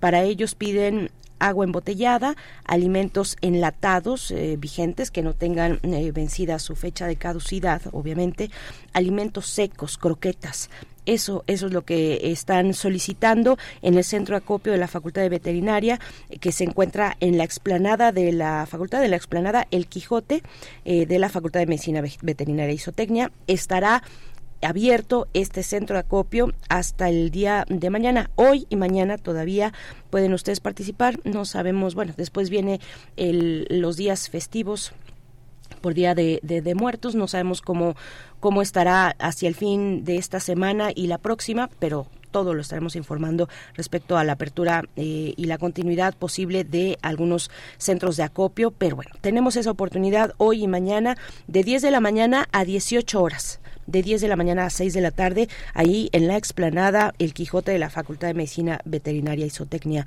de la UNAM en Ciudad Universitaria. Sí, y lo que le conversamos con Lenino Campo Torres, el reportero eh, eh, allá en Guerrero, está en Chilpancingo, pero lo importante es no atender a falsas noticias, tratar de verificar en lo más posible, no alarmarse, no politizar un tema tan tan grave que está siendo aprovechado pues por muchos grupos para sacar ventaja de la situación hay que mantenerse pues lo mayor y lo, más informado posible. La red de familiares como les comentaba es muy amplia tratar de aprovechar toda esa toda esa red de toda esa red de influencias y amistades de generosidad las propias caravanas que van y vienen de Guerrero con gente con médicos. Ha habido muchos traslados en estos últimos días. Mucha gente tiene versiones de primera mano de lo que está sucediendo de la gente que necesita ayuda allá y que no tiene medios de comunicación a la mano para pues para ponerse al día con la, con la gente que está en otros estados pues bueno, ahí está esta cuestión que claro que daremos seguimiento en estos días. Nosotros vamos a estar aquí toda la semana, no, no nos vamos de, día de descanso, vamos a estar con ustedes toda, toda la semana eh, y pendientes de lo que ocurre en, en, Acapulco, de cómo va evolucionando la ayuda, la recuperación, pues muy difícil. Todavía, incluso hay zonas, hay algunas eh, comunidades que se encuentran eh, sin comunicación, no se ha podido restablecer al 100 100% la electricidad y eso complica pues todo lo demás. Vamos, vamos a tener en unos momentos más, cambiando de tema, la poesía necesaria viene a continuación y a la mesa del día una publicación desde el Instituto de Investigaciones Bibliográficas de la UNAM que da cuenta de una perspectiva del periodismo cultural en México a través de sus publicaciones, de las revistas, de los semanarios, de los llamados suplementos culturales mm, a lo largo del siglo pasado, con mayor énfasis en el primera, en la primera mitad y en el eh, cambio de entre los años 1950 y 1960. Vamos a conversar con dos de sus eh, coordinadores, eh, participan muchas plumas en este en esta publicación que se titula Constancia de la fugacidad. Vamos a conversar con la doctora María Andrea Llovine Yáñez. Ella es investigadora de este Instituto de Investigaciones Bibliográficas de la UNAM y del mismo instituto también con el doctor Álvaro Ruiz Rodilla, que estará con nosotros ambos conversando sobre esta publicación, Miguel Sí, vamos a tener también Biosfera en Equilibrio de Arañas con Clementina Equigua. Ella es bióloga y doctora en ciencias por la Facultad de Ciencias de la UNAM. Estamos eh, recibiendo también sus comentarios en redes sociales. Vamos con la poesía necesaria. Es hora de poesía necesaria. Hoy la poesía necesaria está dedicada a un poeta del mar, Jorge Ruiz Dueñas. Él eh, ha publicado en el material de lectura 194 una serie de una selección de poemas muy significativos de dos libros muy importantes uno es Tornaviaje y otro es Guerrero Negro el mar el mar de California. Eh, la nota introductoria y la selección es de eh, el narrador el ensayista eh, Héctor Carreto. Una, un trabajo muy muy interesante. Voy a leer un fragmento el fragmento que corresponde a nostalgia a nostalgia de la tierra es un, un fragmento de un largo un largo poema que, que se llama, que es Guerrero Negro, Nostalgia de la Tierra. Lo vamos a acompañar con la música de Oscar Chávez, eh, Lágrimas Negras. Dice así el poema de Jorge Ruiz Dueñas. Volveré cuando las lluvias invernales eslavan la tierra y los muertos salen a la superficie, cuando la brisa humedece las calles y el fango ensucia las ropas del asueto, cuando las campanas tañen y amordazan los ruidos vitales de los muelles, cuando el mar recupera sus riberas y fluye el agua como un estado de ánimo, cuando los buques se desahucian tierra adentro y su óxido da albergue a las criaturas.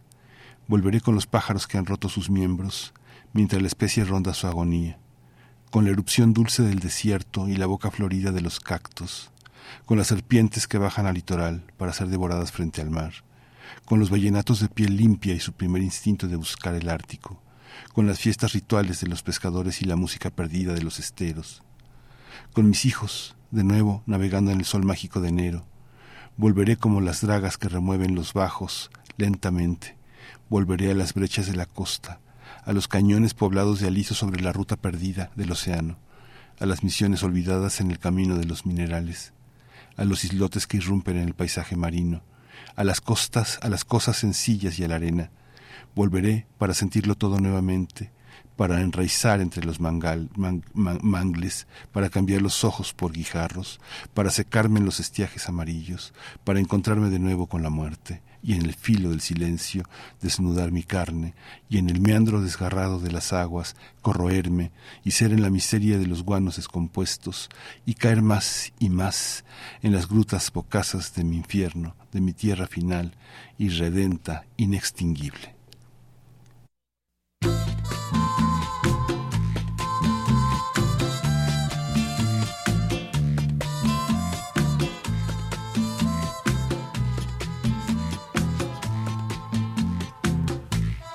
Aunque tú me has dejado en el abandono, aunque tú has muerto todas mis ilusiones, en vez de maldecirte con justo encono, en mis sueños te colmo, en mis sueños te colmo bendiciones. Sufro la inmensa pena de tu extravío. Siento el dolor profundo de tu partida y lloro sin que sepas que el llanto mío tiene lágrimas negras, tiene lágrimas negras como mi vida.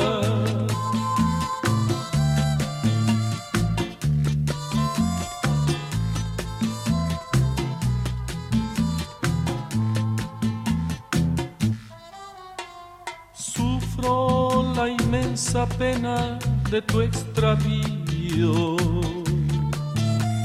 Siento el dolor profundo de tu partida y lloro sin que sepas que el llanto mío tiene lágrimas negras, tiene lágrimas negras como Que tú me quieres dejar y yo no quiero sufrir. Contigo me voy, mi santa, aunque me cueste morir. Que tú me quieres dejar y yo no quiero sufrir. Contigo me voy, mi negra, aunque me cueste morir. Que tú me quieres dejar y yo no quiero sufrir. Contigo me voy, mi santa, aunque me cueste morir. Primer movimiento. Hacemos comunidad con tus postales sonoras. Envíalas a primermovimientounam.gmail.com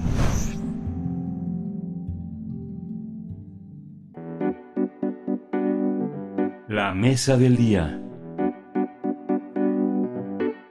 Constancia de la fugacidad, contribuciones a la historia del periodismo cultural en México, siglo XX, es un libro que publicó el Instituto de Investigaciones Bibliográficas de la UNAM y tiene el propósito de mostrar la otra cara de la literatura, aquella que no está hecha para permanecer, sino para oscilar en el tiempo. Ese lado de la cultura escrita lo constituyen las publicaciones periódicas, fundamentalmente para la configuración de un panorama cultural. Este libro condensa la mirada sobre eh, la historia de esa otra literatura y estudia el nacimiento, auge y decadencia de revistas y suplementos llamados suplementos fundamentales como Revista Azul, Sabia Moderna, Contemporáneos, Taller, El Hijo Pródigo, México en la Cultura, Revista Mexicana de Literatura y Cultura en México, entre otras. Constancia de la fugacidad está conformado por distintas contribuciones que nos ofrece las voces y actores que marcaron derroteros en esos proyectos editoriales, desde sindicatos obreros hasta empresarios y estetas cosmopolitas. El libro es coordinado por María Andrea Llovine y Álvaro Ruiz Rodilla y fue presentado hace unas semanas en la Feria Internacional del Libro de las Universitarias y los Universitarios 2023. Vamos a conversar sobre esta obra que busca analizar eso que llaman la otra historia de la literatura y de las publicaciones periódicas, las revistas, los suplementos, y está con nosotros los coordinadores, coordinadores del libro, la doctora María Andrea Llovine Yáñez, investigadora del Instituto de Investigaciones Bibliográficas de la UNAM. Eh, Andrea, eh, María Andrea, bienvenida, buenos días. Buenos días, muchas gracias por el espacio, qué gusto. Gracias, eh, doctora Llovine. Eh, bienvenida a Primer Movimiento. También el doctor Álvaro Ruiz Rodilla nos acompaña, igualmente investigador del Instituto de Investigaciones Bibliográficas de la UNAM. Doctor eh, Álvaro Ruiz, gracias por estar con nosotros esta mañana. Buenos días. Hola, buenos días amigos de Radio UNAM. Gracias a ustedes por la invitación.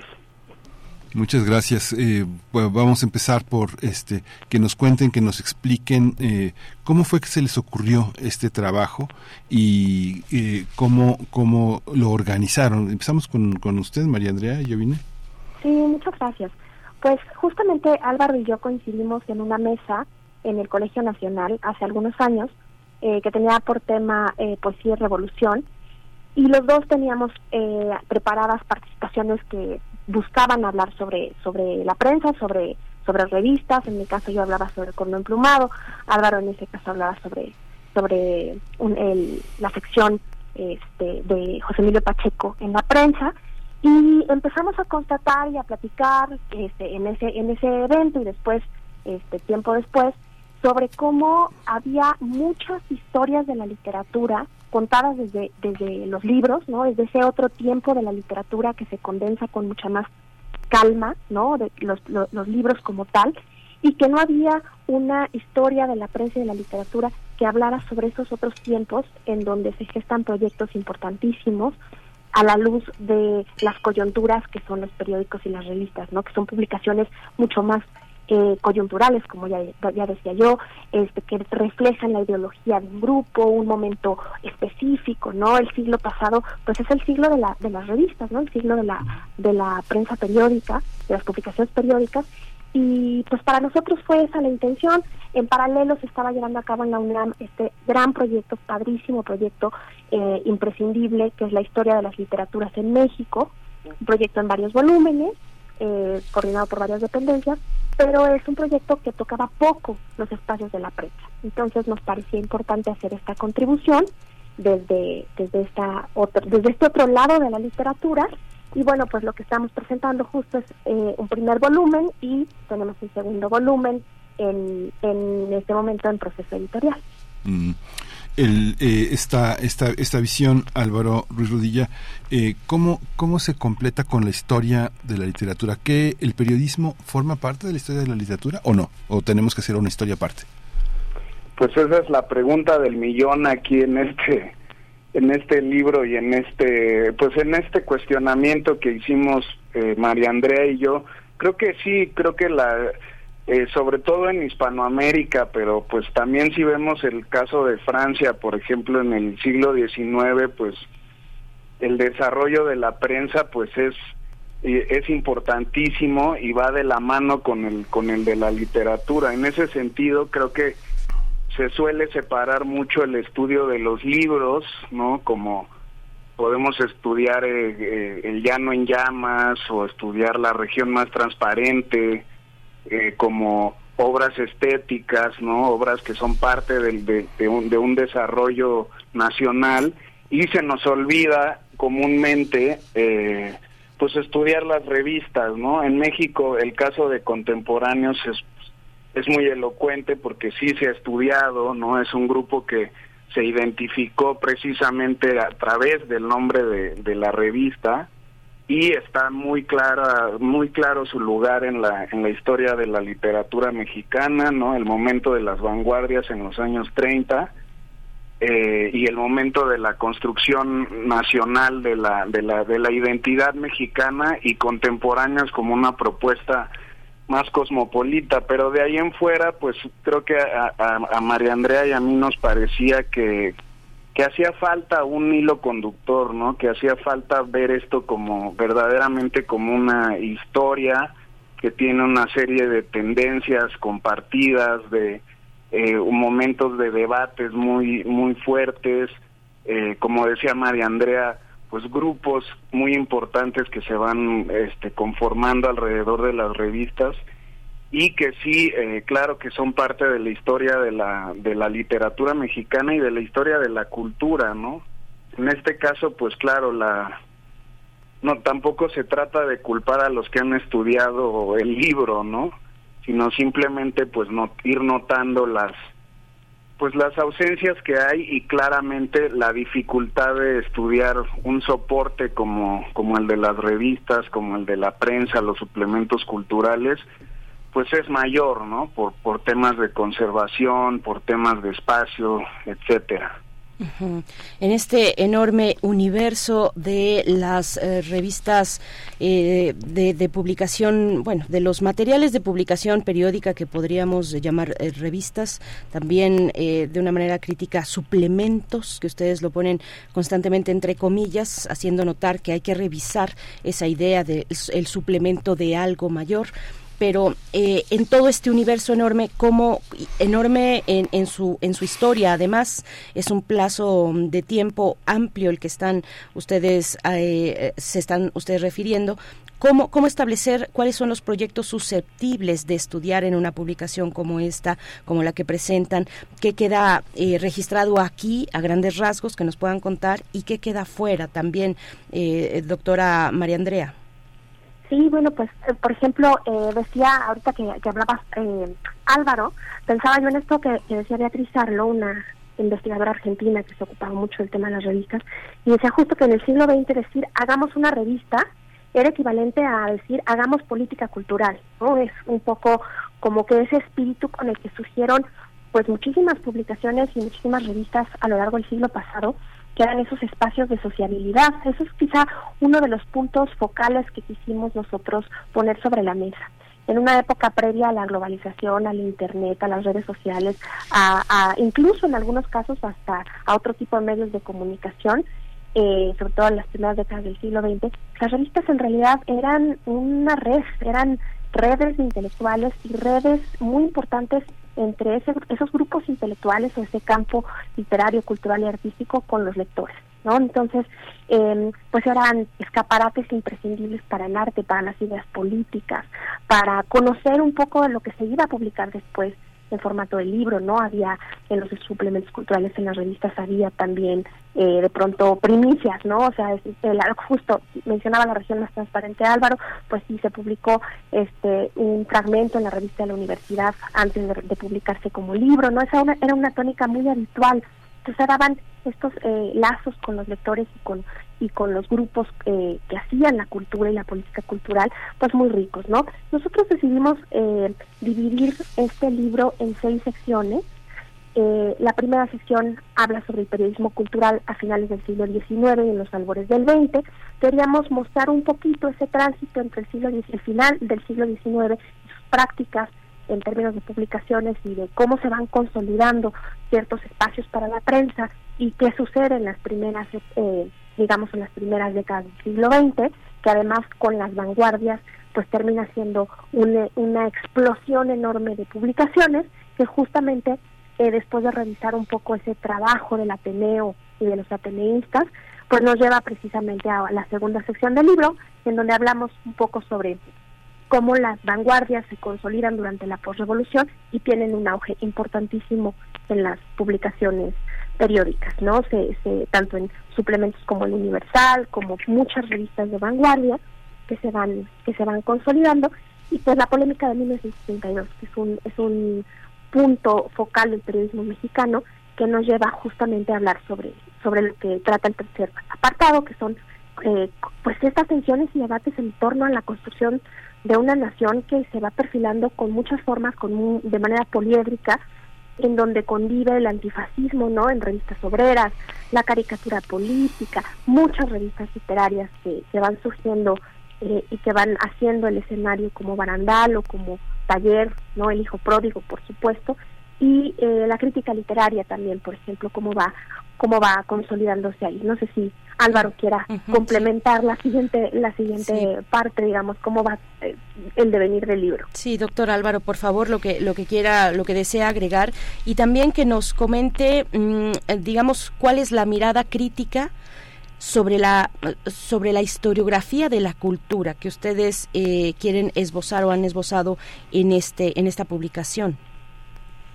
Sí, bueno, lo que quisimos hacer era, eh, digamos, por eso el libro, hay que decirlo, se llama Contribuciones, ¿no? A la historia del periodismo cultural, es, ese es el subtítulo.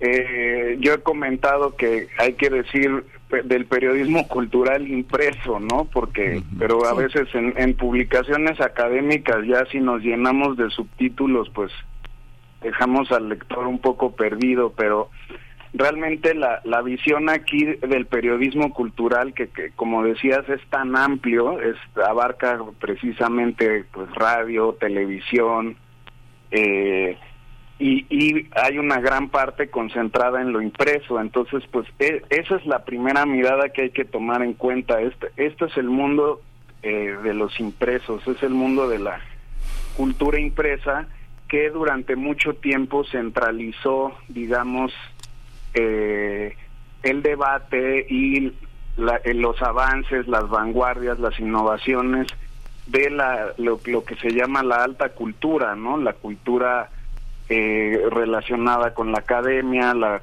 cultura relacionada con los grandes escritores, ¿no? Aquí en este libro pues aparece eh, José Emilio Pacheco, Octavio Paz, eh, aparece Elena Poniatowska, Carlos Monsiváis, Salvador Novo, entre otros, ¿no? Y digamos, eh, pues parte de, nuestra visión crítica era también ver cómo dentro del el mismo desarrollo eh, del periodismo cultural se va configurando un canon que no siempre que no siempre se ve entonces creo que un poco el desarrollo del libro es la, la tensión entre el canon y todo lo que está eh, afuera de ese canon también eh, pues también significando no por ejemplo pues todas las revistas obreras antifascistas no de los años 30 y 40 como Chrome Lux eh, frente a frente ligadas al exilio español y también todo el trabajo que hicieron Carlos Monsiváis y Elena Poniatowska entre otros de darle un nuevo lugar pues al testimonio, al periodismo, digamos, de calle, ¿no? Pero con una factura literaria y a todos aquellos eh, productos de la cultura popular, ¿no? Eh, nuestra, eh, al final nuestra, digamos, del, a partir de la revista de la Universidad de México que comienza en los años 30 y acaba en los 70 eh, el estudio que presentamos aquí, eh, porque la revista de la universidad sigue existiendo, no es, es probablemente la más longeva de, de la historia de, nuestro país, ¿no? Va, a cumplir 100 años en, en 2030. Eh, digamos, pero aquí quisimos hacer el corte hasta 1968 y 1970, ¿no? Porque a partir de ahí se, van a generar cambios, digamos, en todo lo que es el post 68 eh, eh, y toda la, pues el control del Estado que había sobre la prensa, se van a generar cambios muy importantes, un, un nuevo auge de, de, periódicos y revistas y, y todavía estamos sintiendo el empuje de, de, ese momento de los 70, ¿no? Después del 68 y luego el golpe a Excelsior entonces el corte de este libro pues termina ahí, aún así son 700 páginas, entonces como pueden ver pues es, es realmente muy amplio y, y demasiadas cosas quedan fuera, ¿no? Es, es, es necesario, no se puede abarcar todo. Sí, no se puede abarcar, abarcar todo, ¿no? Digamos, pero digamos que uno corre el riesgo de, frente a la enorme diversidad, convertir eso en una excusa. Porque, no sé, yo encuentro varias, varias ausencias. Yo, tal vez lo que no me queda claro es qué entienden ustedes por periodismo cultural, porque se dedican muchas páginas a José Emilio Pacheco y ni una nota a Cristina Pacheco. Hay una parte de suplementos muy importantes que han sido fundamentales todavía en los años 80, como la aparición de Hojarasca, por ejemplo, de letra S en la, en la, jornada, que fue un momento muy importante que tuvo Carlos Monsiváis en el tema del SIDA, el debate feminista que fundaron Marta Lamas y Hortensia Moreno, la revista FEM de Elena Urrutia. Digamos que hay una parte en la que una revista como Artes de México que fundó este eh, Miguel Sandoval, Miguel Salas, Miguel Salas que recuperó Alberto Ruiz Sánchez en 1988 y que ahora tiene el máximo reconocimiento de la fila al mérito editorial, no aparece, no eh, este, no sé, son son son aspectos, no aparece la crítica literaria, la documentación de las revistas y publicaciones del siglo XIX de José Joaquín Blanco, que no hay no hay ni una cita de José Joaquín Blanco, hay una cita, una cita un poco tacaña a Rafael Pérez Gay, no hay una cita tampoco a Alberto a este a, este a Ponce, a Armando Ponce, a Víctor Roura, creo que una historia del periodismo cultural sin esas citas pues es verdaderamente no sé es una es una es una grave ausencia. Cómo lo cómo lo ven a lo mejor yo me equivoco en el sentido en el que ustedes entienden otra cosa por periodismo cultural y no lo que yo estoy entendiendo. Este... Pues justamente, eh, perdón que, que sí, María Andrea, por favor. No, no, no, es una, es una excelente lectura la que estás haciendo, Miguel Ángel. Y justamente fue una de las grandes pues preocupaciones que teníamos nosotros, cómo, cómo hacer para que eh, no quedaran estas grandes ausencias eh, presentes. Y justamente por eso eh, les decía al inicio que este es un primer volumen y estamos está en, en, proceso editorial un segundo volumen en donde precisamente tratamos de abarcar no es un volumen cronológico es decir el que se, el que está en prensa no es un bueno en, publicación no es un no es que continúe a partir de los 70 en adelante sino que está eh, tocando temas en sentido transversal justo con este volumen ¿no? Por ejemplo, en el otro, precisamente este tema, ¿no? Estos temas que mencionas, ¿no? Están, están debatidos y considerados en el otro volumen, porque aquí ya no tuvieron cabida, ¿no? O sea, por ejemplo, precisamente tenemos un capítulo que escribió Marta Lamas, que es de FEM a debate feminista, ¿no? Que aquí ya no cupo, porque además pues la extensión del libro ya no podía llevarse más allá, pero que en el, en el segundo volumen sí está contemplado, ¿no? Entonces hay allá, este, pues como la, la intención de dialogar con este primer volumen en, en, pues en tratar de hacer algo un poco más redondo, ¿no? Por ejemplo, aquí en este primer volumen, una de las cosas que nos preocupaban a Álvaro y a mí es que era sumamente eh, centralista, ¿no? La perspectiva, o sea, tenemos prácticamente publicaciones de la Ciudad de México, ¿no? Y obviamente pues ese no es el, el, el, pues, el, escenario total del periodismo cultural mexicano. Entonces justo, por ejemplo, en el siguiente volumen, pues buscamos que hubiera perspectivas que, que pues dejaran ver un poco otras latitudes dentro de nuestra propia geografía, con sus propias luchas por consolidar el periodismo cultural con trincheras que, que pues tenían realidades muy muy diferentes no entonces este por ejemplo justamente en nuestro epílogo del siguiente libro este considera la crítica literaria y la crítica en general como pues como un eje transversal que, trata de, perfilar el siglo completo no y también hay un hay un texto que habla sobre sobre pues cómo las revistas fueron construyendo las disputas de lo popular no entre el folclore la artesanía la cuestión de las revistas de arte como mencionabas este, incluso las revistas gremiales de maestros, también mucho más lugar al exilio español en México y cómo fue fundamental para la concreción del, del campo editorial. Entonces, eh, pues no estoy, no estoy obviamente mencionando todos los temas del segundo volumen, pero justo justo quisimos hacer eso, ¿no? Es siempre siempre hacer este este tipo de revisiones es, pues termina siendo un poco un arma de doble filo, ¿no? Porque eh, salta lo que lo que uno está tratando de poner sobre la mesa y saltan también esas inevitables ausencias, no como como pretexto como como lo mencionaba Ángel, sino más bien como también un, un este una serie de marcos para seguir construyendo y seguir pensando en esto, ¿no? Pero sí tratamos de, de justamente preparar un volumen siguiente que dialogara con este y que pudiera servirnos para pues para dar un escenario no total, porque sería verdaderamente imposible, pero sí más más completo y más con más contrapuntos. Sí, y justo, justo, ah, entrevistábamos a, eh, Pablo Yankelevich del Colegio de México justamente en un proyecto de historia, de historia que se trenza en varios volúmenes sobre la Revolución Mexicana, donde está justamente, como señalaba Álvaro, eh, el pensamiento magonista y el pensamiento que da origen a gran parte de los escenarios de revolucionarios y posrevolucionarios, y justamente en ese marco que García Diego al frente del Colegio de México en su momento hizo colocando una historia general de la música, una historia de la música mexicana con Yolanda Moreno Rivas, con eh, eh, la historia del siglo XIX con Christopher Domínguez, las distintas historias, por ejemplo, de, la literatura mexicana del siglo XX con Espinaz, con José María Espinaza, ya le dan un, carácter mucho más a la trenza entre literatura y periodismo. Todavía hay quienes creen que, hay, que, que son distintos. Digamos que es una perspectiva académica interesante de discutir porque parece que no son distintos, sobre todo, digamos, si uno ve los, los, trabajos de Sara Sepchovich alrededor de la crónica, los dos tomos de crónica que ha editado la UNAM, que muestran cómo hay un trenzado entre literatura y periodismo de una manera indisoluble, ¿no? ¿Cómo, ¿Cómo lo ves, Álvaro? Bueno, ya llegamos a María Andrea está exponiendo este, este, tema y esta parte que es de, de esta, esta, este eslabón tan frágil, que es tan eh, tan maltratado que son los reporteros culturales. Pienso en Angélica Belleira de primer orden, este, Adriana Malvido, Pablo Espinosa. Hay una serie de reporteros culturales que han contribuido muchísimo con sus crónicas y con sus trabajos de investigación de una manera sustancial, ¿no?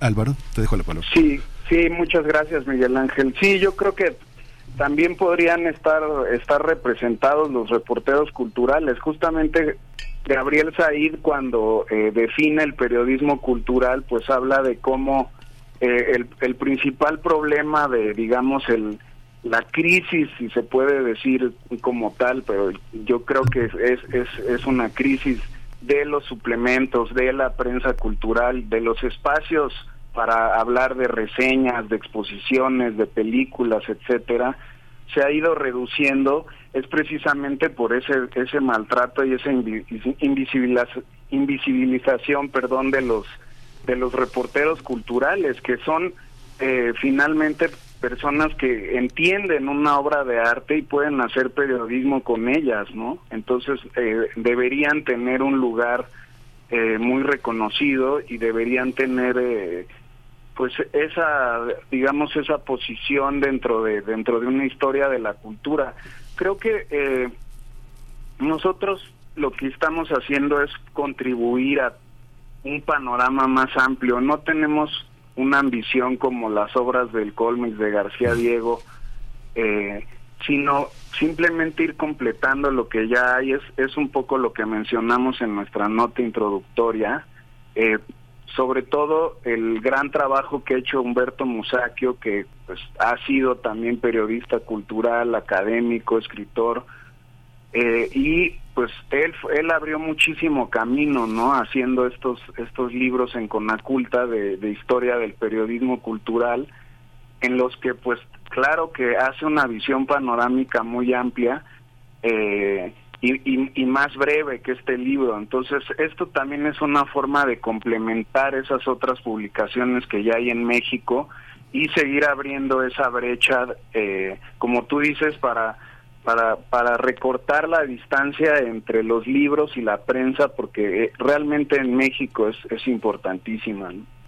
Pues les agradecemos mucho esta, esta conversación. Hay muchos temas que ponen en esa introducción eh, y, que, son pues de, de un nivel de reflexión importante.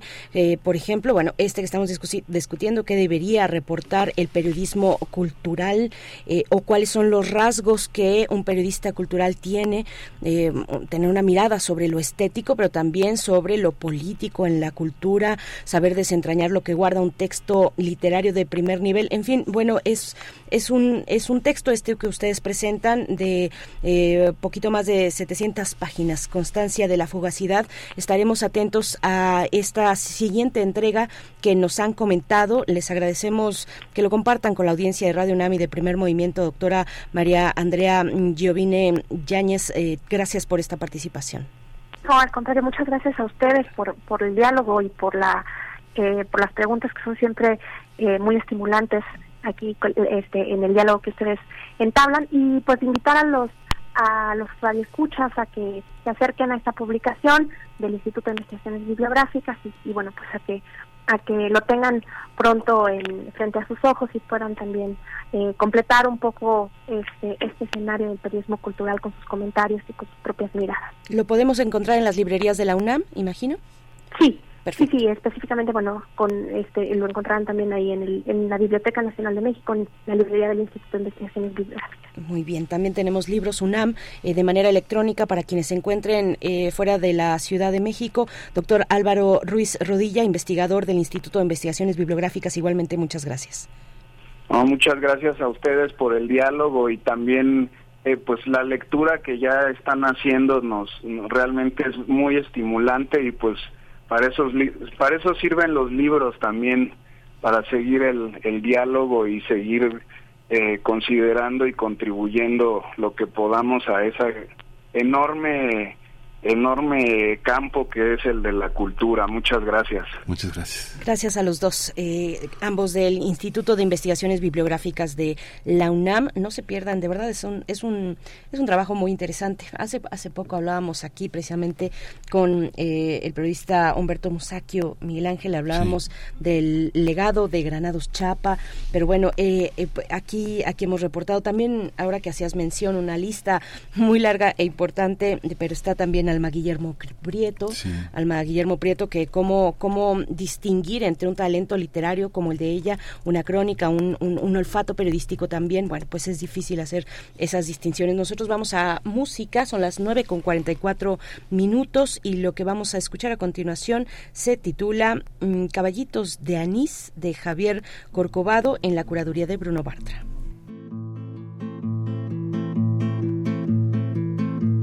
Cien mil caballitos de anís, cien mil caballitos de anís, cien mil caballitos de anís, caballitos de anís, caballitos de anís. Esta noche deseo morir, hundiré mi dolor en el mar. Calmaré el escozor de vivir y huiré de esta tierra que no sabe amar.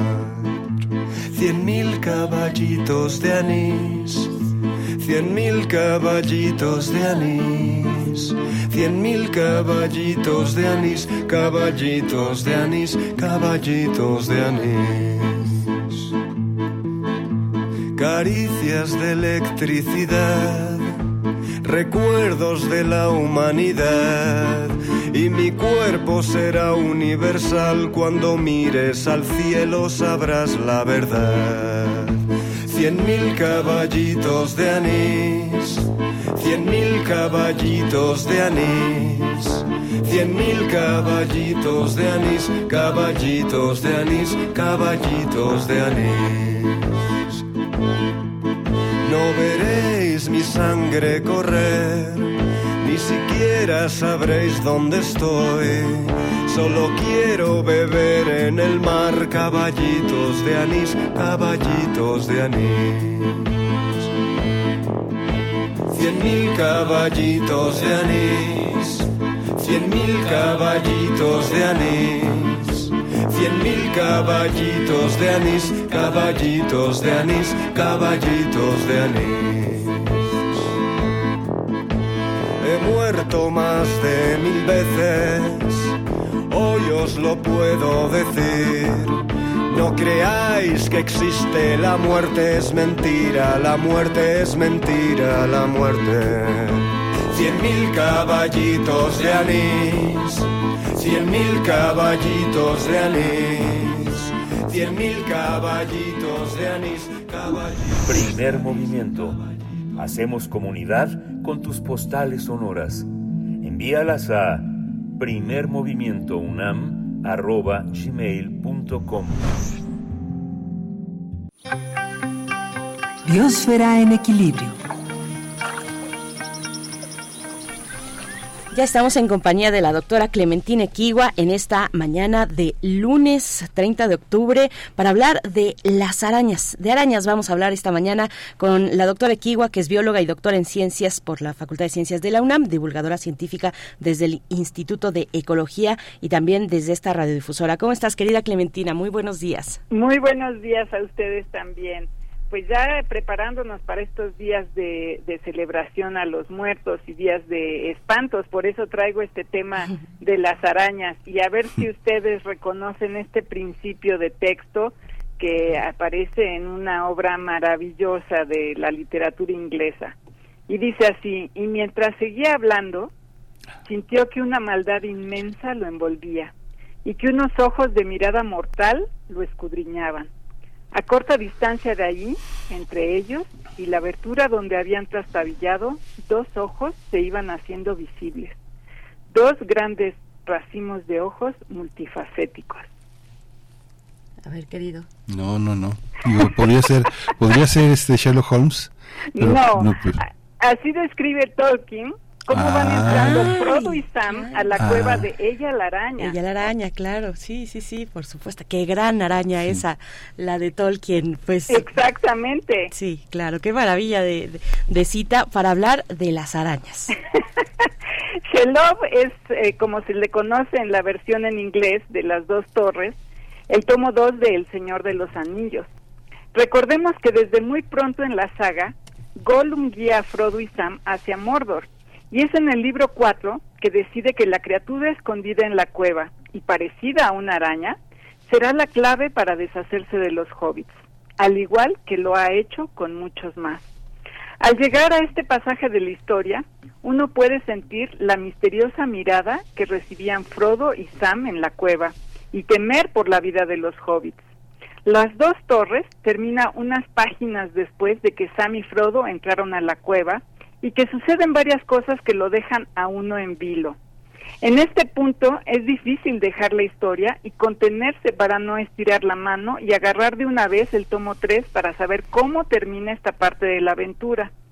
Aunque se sabe que ella, la araña, es un animal fantástico parecido a una araña, no puede uno dejar de pensar en lo que significaría encontrarse frente a frente con un animal así, de más o menos del mismo tamaño que nosotros, por su relato, Tolkien probablemente sabía que las arañas tienen varios pares de ojos, pero los especialistas explican que estos artrópodos generalmente tienen cuatro pares de ojos.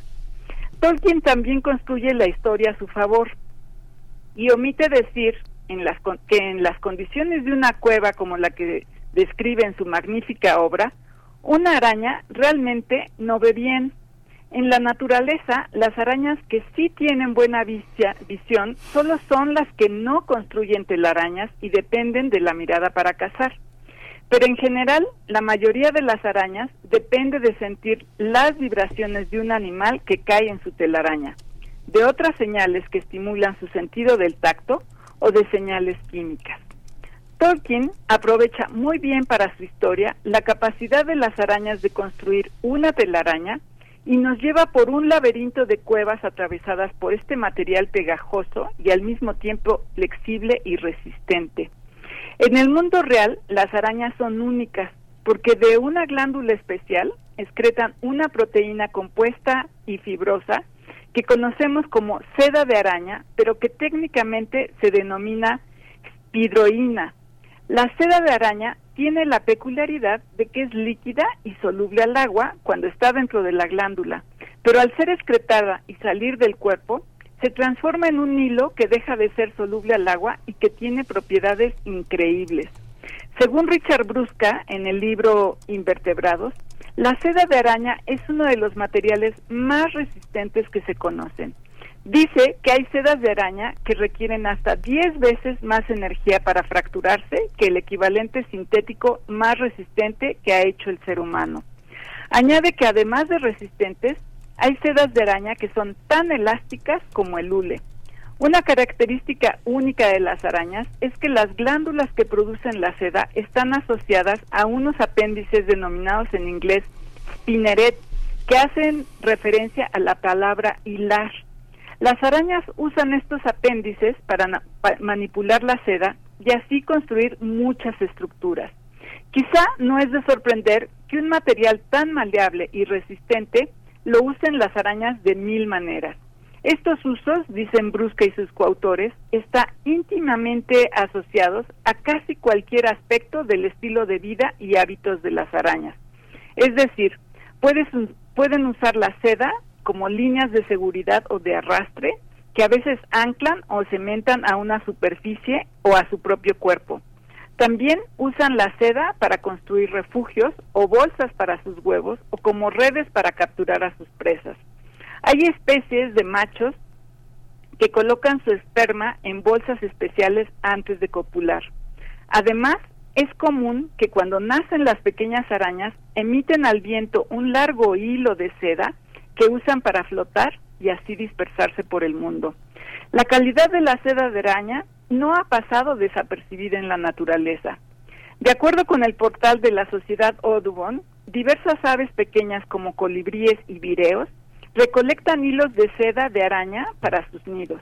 Por ejemplo, el Regulus satrapa, un pajarito de apenas unos 11 centímetros de largo, construye un nido cuadrado que frecuentemente suspende de ramitas usando telaraña. El nido construido así flota colgado de un árbol como si fuera una mini hamaca. El colibrí de garganta roja hace un nido más sofisticado porque coloca líquenes y musgos en el exterior de su pequeño refugio. Luego recolecta seda de araña que transporta adherida a su pico y pecho y cuando llega a su nido lo pega sobre toda la superficie exterior del nido. Así cementa los líquenes y musgos que puso antes. Al final tiene una estructura en forma de copa en donde sus polluelos estarán seguros, pero que además será lo suficientemente flexible como para acomodarlos conforme van creciendo. Los humanos no hemos sido ciegos a las sorprendentes cualidades de las sedas de araña. Por ejemplo, durante la Segunda Guerra Mundial, a principios de la década de 1940, los británicos usaban hilos de seda de araña para elaborar los puntos de mira de armas. La gente atrapaba arañas grandes de una especie en particular de los páramos del condado de York, al norte de Inglaterra. Y cuenta Killich Barker eh, para el Daily Mail que las arañas construían sus telarañas en marcos de alambre que les ponían sus captores a mano. Cuando ya tenían el material que necesitaban, los cosechadores de telaraña liberaban a las arañas. La seda de estos pequeños artrópodos era útil para las miras de las armas porque no se rompía con las vibraciones, cosa que sí sucedía con el alambre que utilizaban inicialmente. Al final de la guerra se sustituyó la seda de las arañas por finas líneas grabadas en los instrumentos para apuntar. Hoy se sigue explorando cómo usar la seda de araña para diferentes tecnologías y biotecnologías. Por ejemplo, puede servir para producir chalecos antibalas como ayuda para la cicatrización de heridas o para, producir tendones artificiales. Por supuesto, en el arte, la literatura y las leyendas, las arañas y sus sorprendentes características siguen siendo y seguirán siendo protagonistas de historias tan apasionantes como la de Tolkien. Pero antes de dejarnos llevar por estas historias de terror, sorprendámonos con las más de 46 mil especies de arañas. También hay que maravillarse de su capacidad de vivir en casi todos los ecosistemas de nuestro planeta y de las intrincadas estructuras de las trampas que construyen para atrapar a los incautos animales que desde hace millones de años caen en ellas. Y termino así. Allí tenía su morada, desde tiempos inmemorables, una criatura maligna de cuerpo de araña, la misma que en los días antiguos habitara en el país de los elfos. Pues qué maravilla, gracias eh, doctora Clementina Kigua por eh, pues darnos estas características, recordarnos eh, la importancia y la maravilla de las arañas. Por acá ya salieron de sus agujeros en la tierra los seguidores de Tolkien. pues muchas gracias por, por compartir con nosotros esta mañana. Pues sí, es que son, son agujeros, no son agujeros sucios, sino bastante confortables y, y, y, muy y muy calientitos y lleno de todos llenos de todo tipo de manjares. Bueno, pues de ahí, de ahí salen los seguidores de Tolkien. Muchas gracias, querida Clementina. No, pues con mucho cariño y disfruten estos días y piensen bonito de las arañas. Por supuesto, por supuesto. Sí, hay que eh, cuidar. Algunas son, eh, pues sí, tienen una apariencia eh, que nos puede atemorizar. Por acá ya nos están compartiendo en redes sociales, doctora Clementina Rosario Durán. Además, desde hace unas semanas le había tomado ella foto a una, a una araña, pues bastante interesante que se apareció en su, en su casa. Y bueno, ahí está compartiendo ella las, las fotografías. Te, te agradecemos y bueno, nos encontramos próximamente. Que pases eh, una, una celebración de Día de Muertos muy, muy, muy rica y bueno, pues disfrutando con la familia. Claro que sí, disfruten y bueno, pues disfruten estos días de descanso que nos da oportunidad de pensar pues que no solamente en la naturaleza hay estos animales sorprendentes, sino que la belleza se tiene que ver de diferentes maneras. Así es. Muchas gracias. Hasta pronto, querida Clementina. Nos vemos. Hasta la próxima. Hay un relato de Sherlock Holmes que hicieron película que es este, Sherlock Holmes y la mujer araña. Mm, pues a ver, cuéntenos, cuéntenos esos cruces literarios con las arañas. Nosotros estábamos escuchando al fondo para despedir esta emisión de lunes, la cumbia calavera con calaveras de azúcar. Con esto nos vamos, Miguel Ángel. Con esto nos vamos. Esto fue el primer movimiento. El mundo desde la universidad.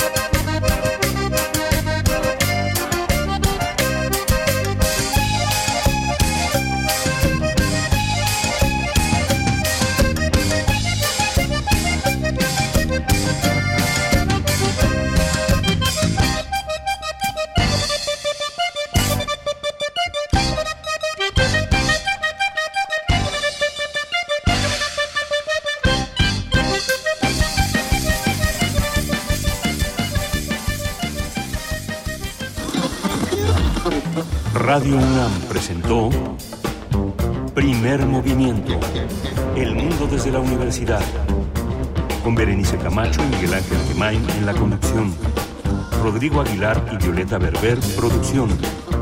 Antonio Quijano y Patricia Zavala, noticias. Miriam Trejo, Coordinación de invitados. Tamara Quirós, redes sociales. Arturo González, operación técnica. Locución, Tessa Uribe y Juan Staca.